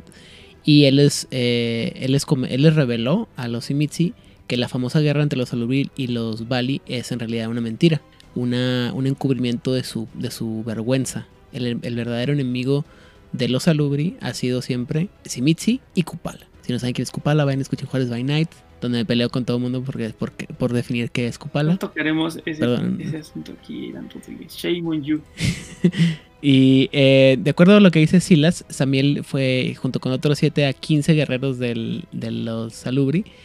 Tomaron armas en contra de del antiliano Simitsi, pensando que él era parte de una mm, alianza demoníaca entre los, las fuerzas del mal. Samiel atacó a los, al refugio del, del, del- de Simitsi y intentó matar al, al, al archidemonio con, este, con su eh, fuego, ¿no? con su poder. Y el más anciano de los Simitsi, en un acto final de, de, eh, rebelión, le quitó, le, arrancó la cabeza a Sami- a Samiel de un fregazo. Y solamente aparentemente un, este, un miembro de este grupo fue el que sobrevivió a este ataque. Los alubris pues se van a dar cuenta que la cagaron en andarle diciendo a la gente, en haber hecho esto y haberle comentado a la gente lo que estaba pasando. Y empezaron a reescribir la historia en la que Samiel empezaba a pelear, o sea, sobrevivía y empezaba a pelearse con su enemigo más eh, odiado, entre muy grandes comillas, que es eh, los Bali, ¿no? Aquí la cosa es que lo que este cuento, pues hay, hay como que leyenda y, hechos, y no sabemos exactamente cuál es la historia en real. Aunque pudiera ser posible que Samiel hubiera atacado a al refugio de, de Simitsi, el más anciano de los Simitsi, pues no hay forma de comprobarlo. Y, y- pero por otro lado están las descripciones que da eh, Sila sobre toda la gente que estuvo involucrada y muchos de los que participantes y los hechos que hacen que se que ponen en duda sobre si sí o no fue que Samiel junto con sus soldados hubieran acabado con el fundador del clan Simitsi. Y la verdad es que mm, tengo- te- hay muchas cosas que me gustaría decir. En primera, que solamente le suma como a esta historia súper loca que tiene el antediluviano del clan Simis, ¿no? O sea, está bien interesante y ahí sí me gustaría mucho invitar a la gente a que escuchen capítulo de Juárez by Night de, del antediluviano del clan Simis porque es súper revelador. Hay un montón de cosas que dices, no manches, está súper fuerte y la historia está bien padre, bien, bien padre. O sea, está súper cool. Eh, y que terminen revelándote cosas, ¿no? O sea, de repente estos pedacitos como de, de conocimiento que te revelan más allá de la historia, se me hace siempre súper cool. No sé ustedes qué opinan, chicos. Digo que sí, que coincido con lo que han mencionado, se me hace muy complementario todo y muy bien lo que.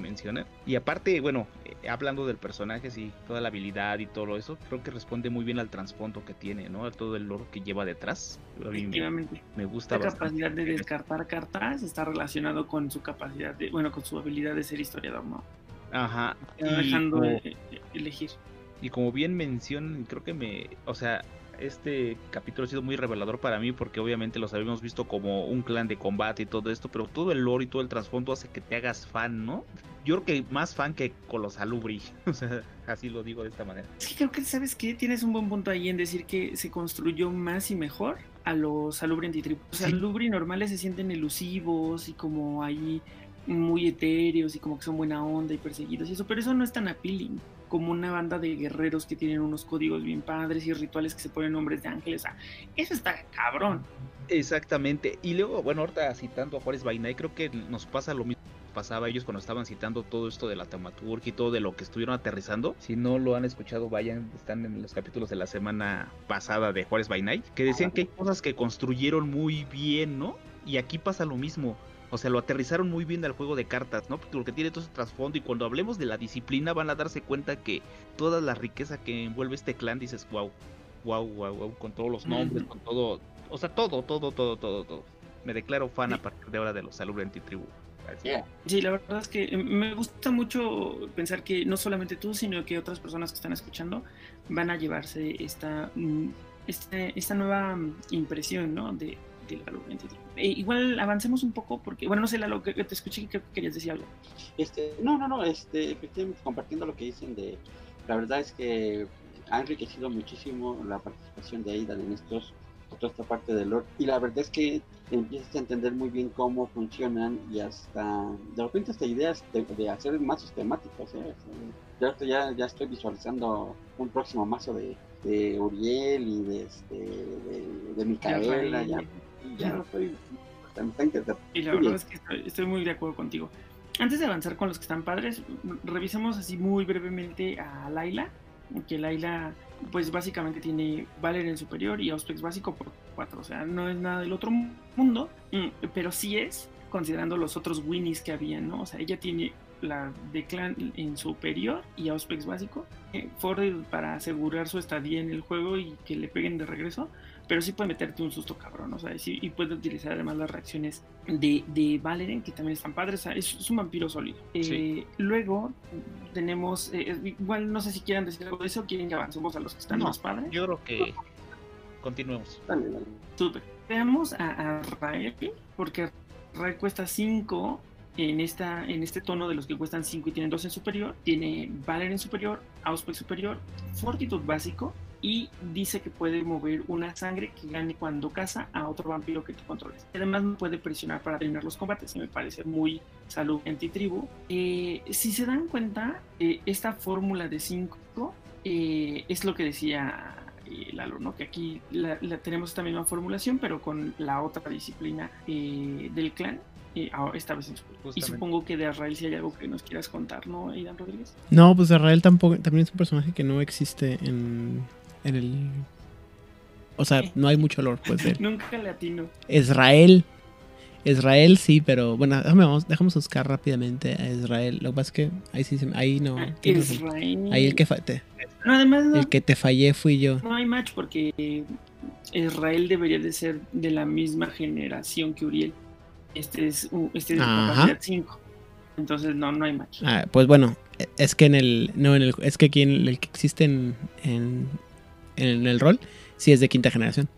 Pero es que acuérdate, la, la, genera, la generación no es igual a la capacidad, son como inversas. Entre mayor capacidad, menor generación. Entonces, por ejemplo, generación. ¿Qué, ¿qué generación es? Sería 5, le restas 10, tendría que ser de 10. Creo que así es la fórmula, si no mal recuerdo. Entonces, si eres de quinta, entonces, menos, sí, tendrías que ser de 10 de capacidad.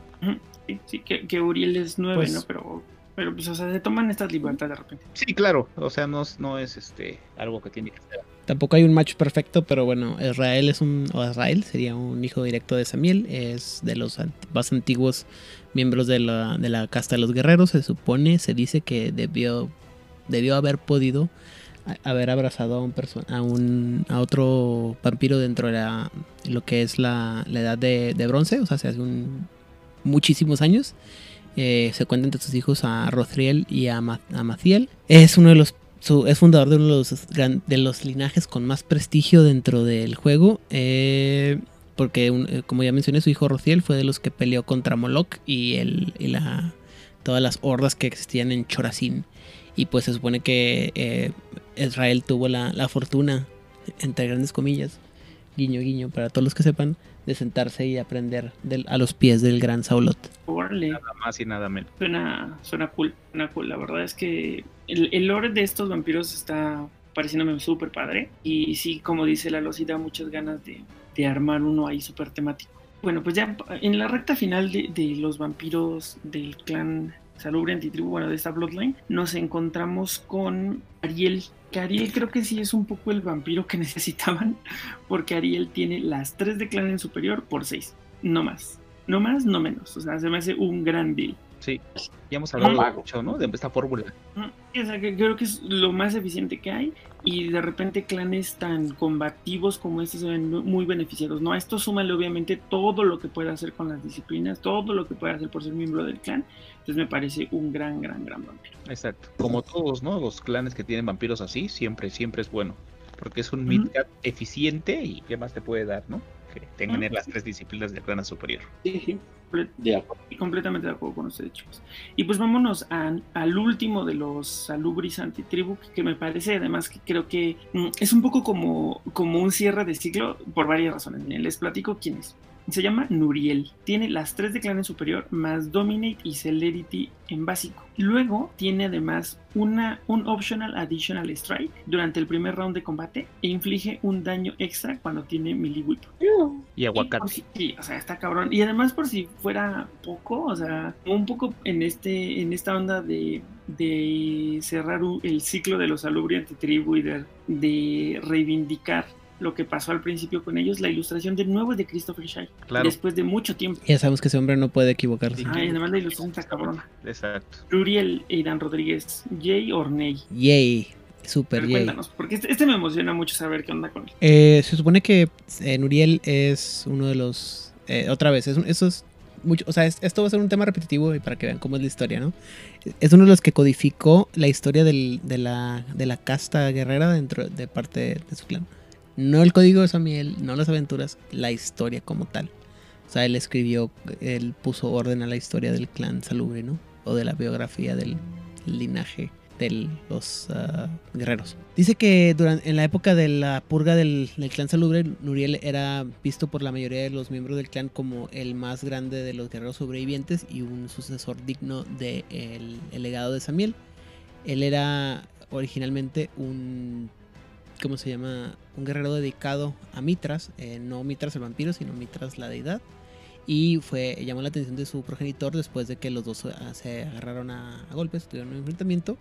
Y pues el abrazo se convirtió en, una leyenda entre los miembros más jóvenes del clan Salubri.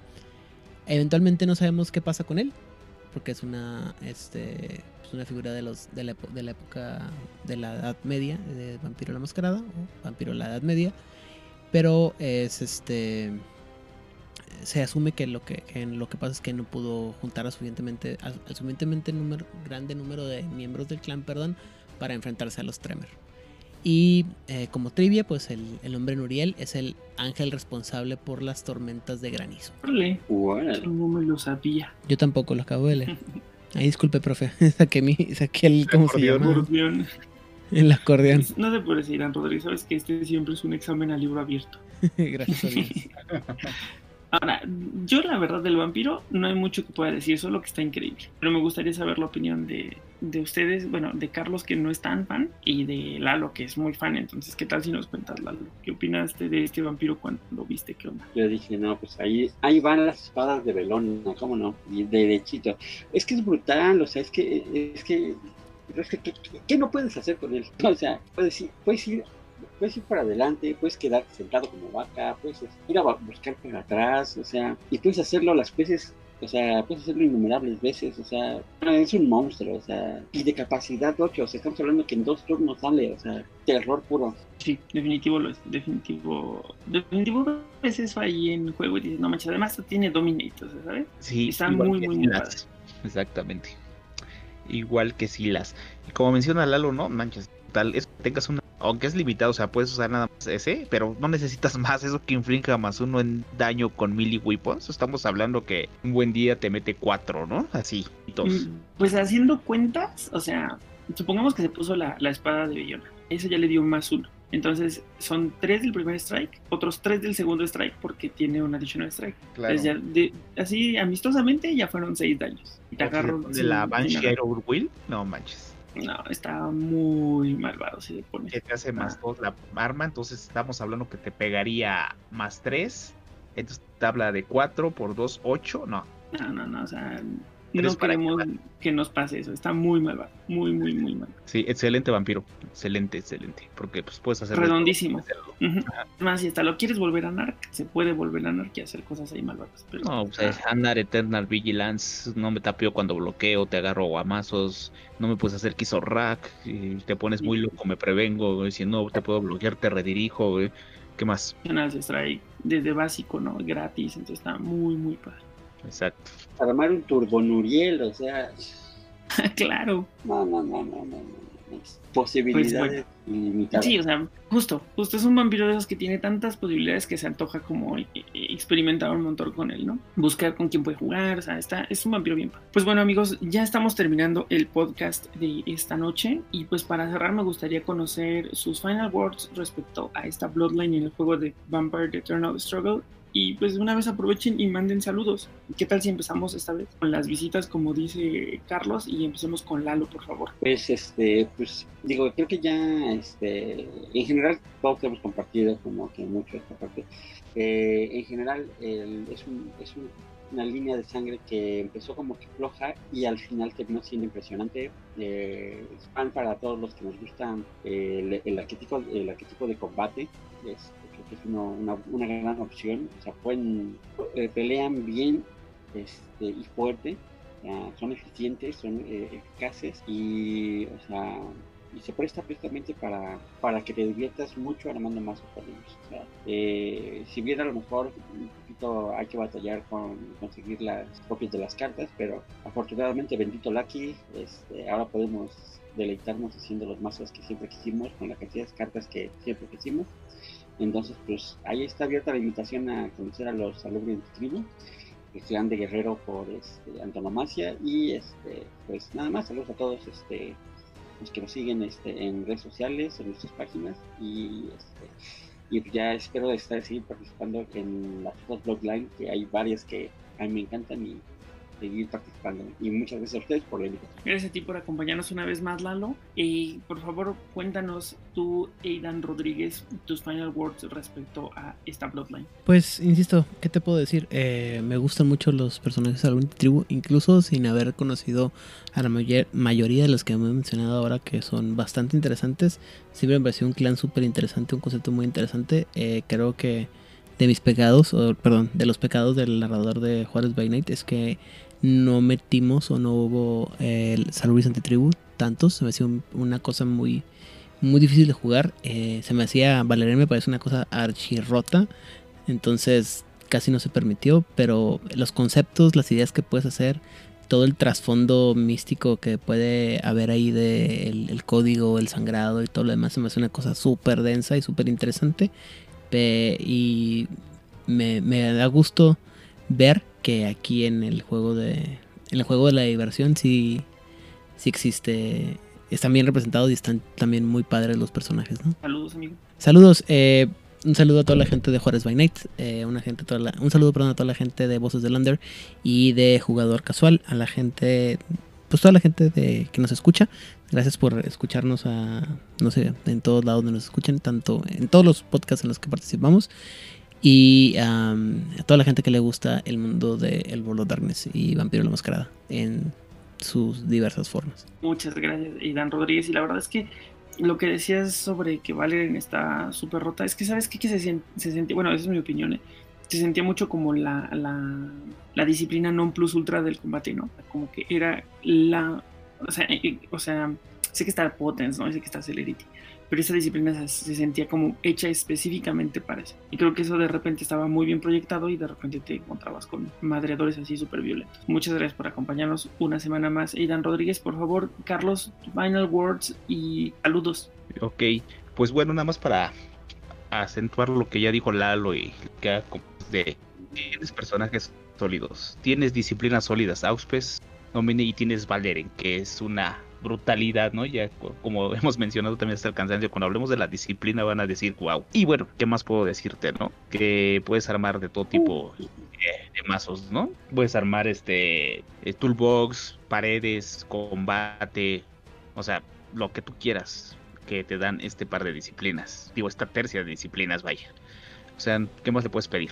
Entonces me declaro fan a partir de ahora de los de Antitribu, que que ya, ya estoy viendo qué mazos armarle. Ah, después de ver estos personajes y ver todo el lore que viene detrás de ellos, pues que queda diversión, ¿no? Y saludos, saludos, pues le mando saludos a Playbetes que hemos hecho muy buena amistad a, través del Instagram, a Vampire Eternal Stronghold, a, bueno, ya para no repetir también a los que acaba de saludar Aidan Rodríguez y que creo que tú también vas a terminar saludando les mando un fuerte saludo a todos ellos y a toda la gente que, que, nos escucha, ¿no? Tanto a las personas que mencionamos, a los que no hemos mencionado, que también les agradecemos que nos escuchen como cada semana.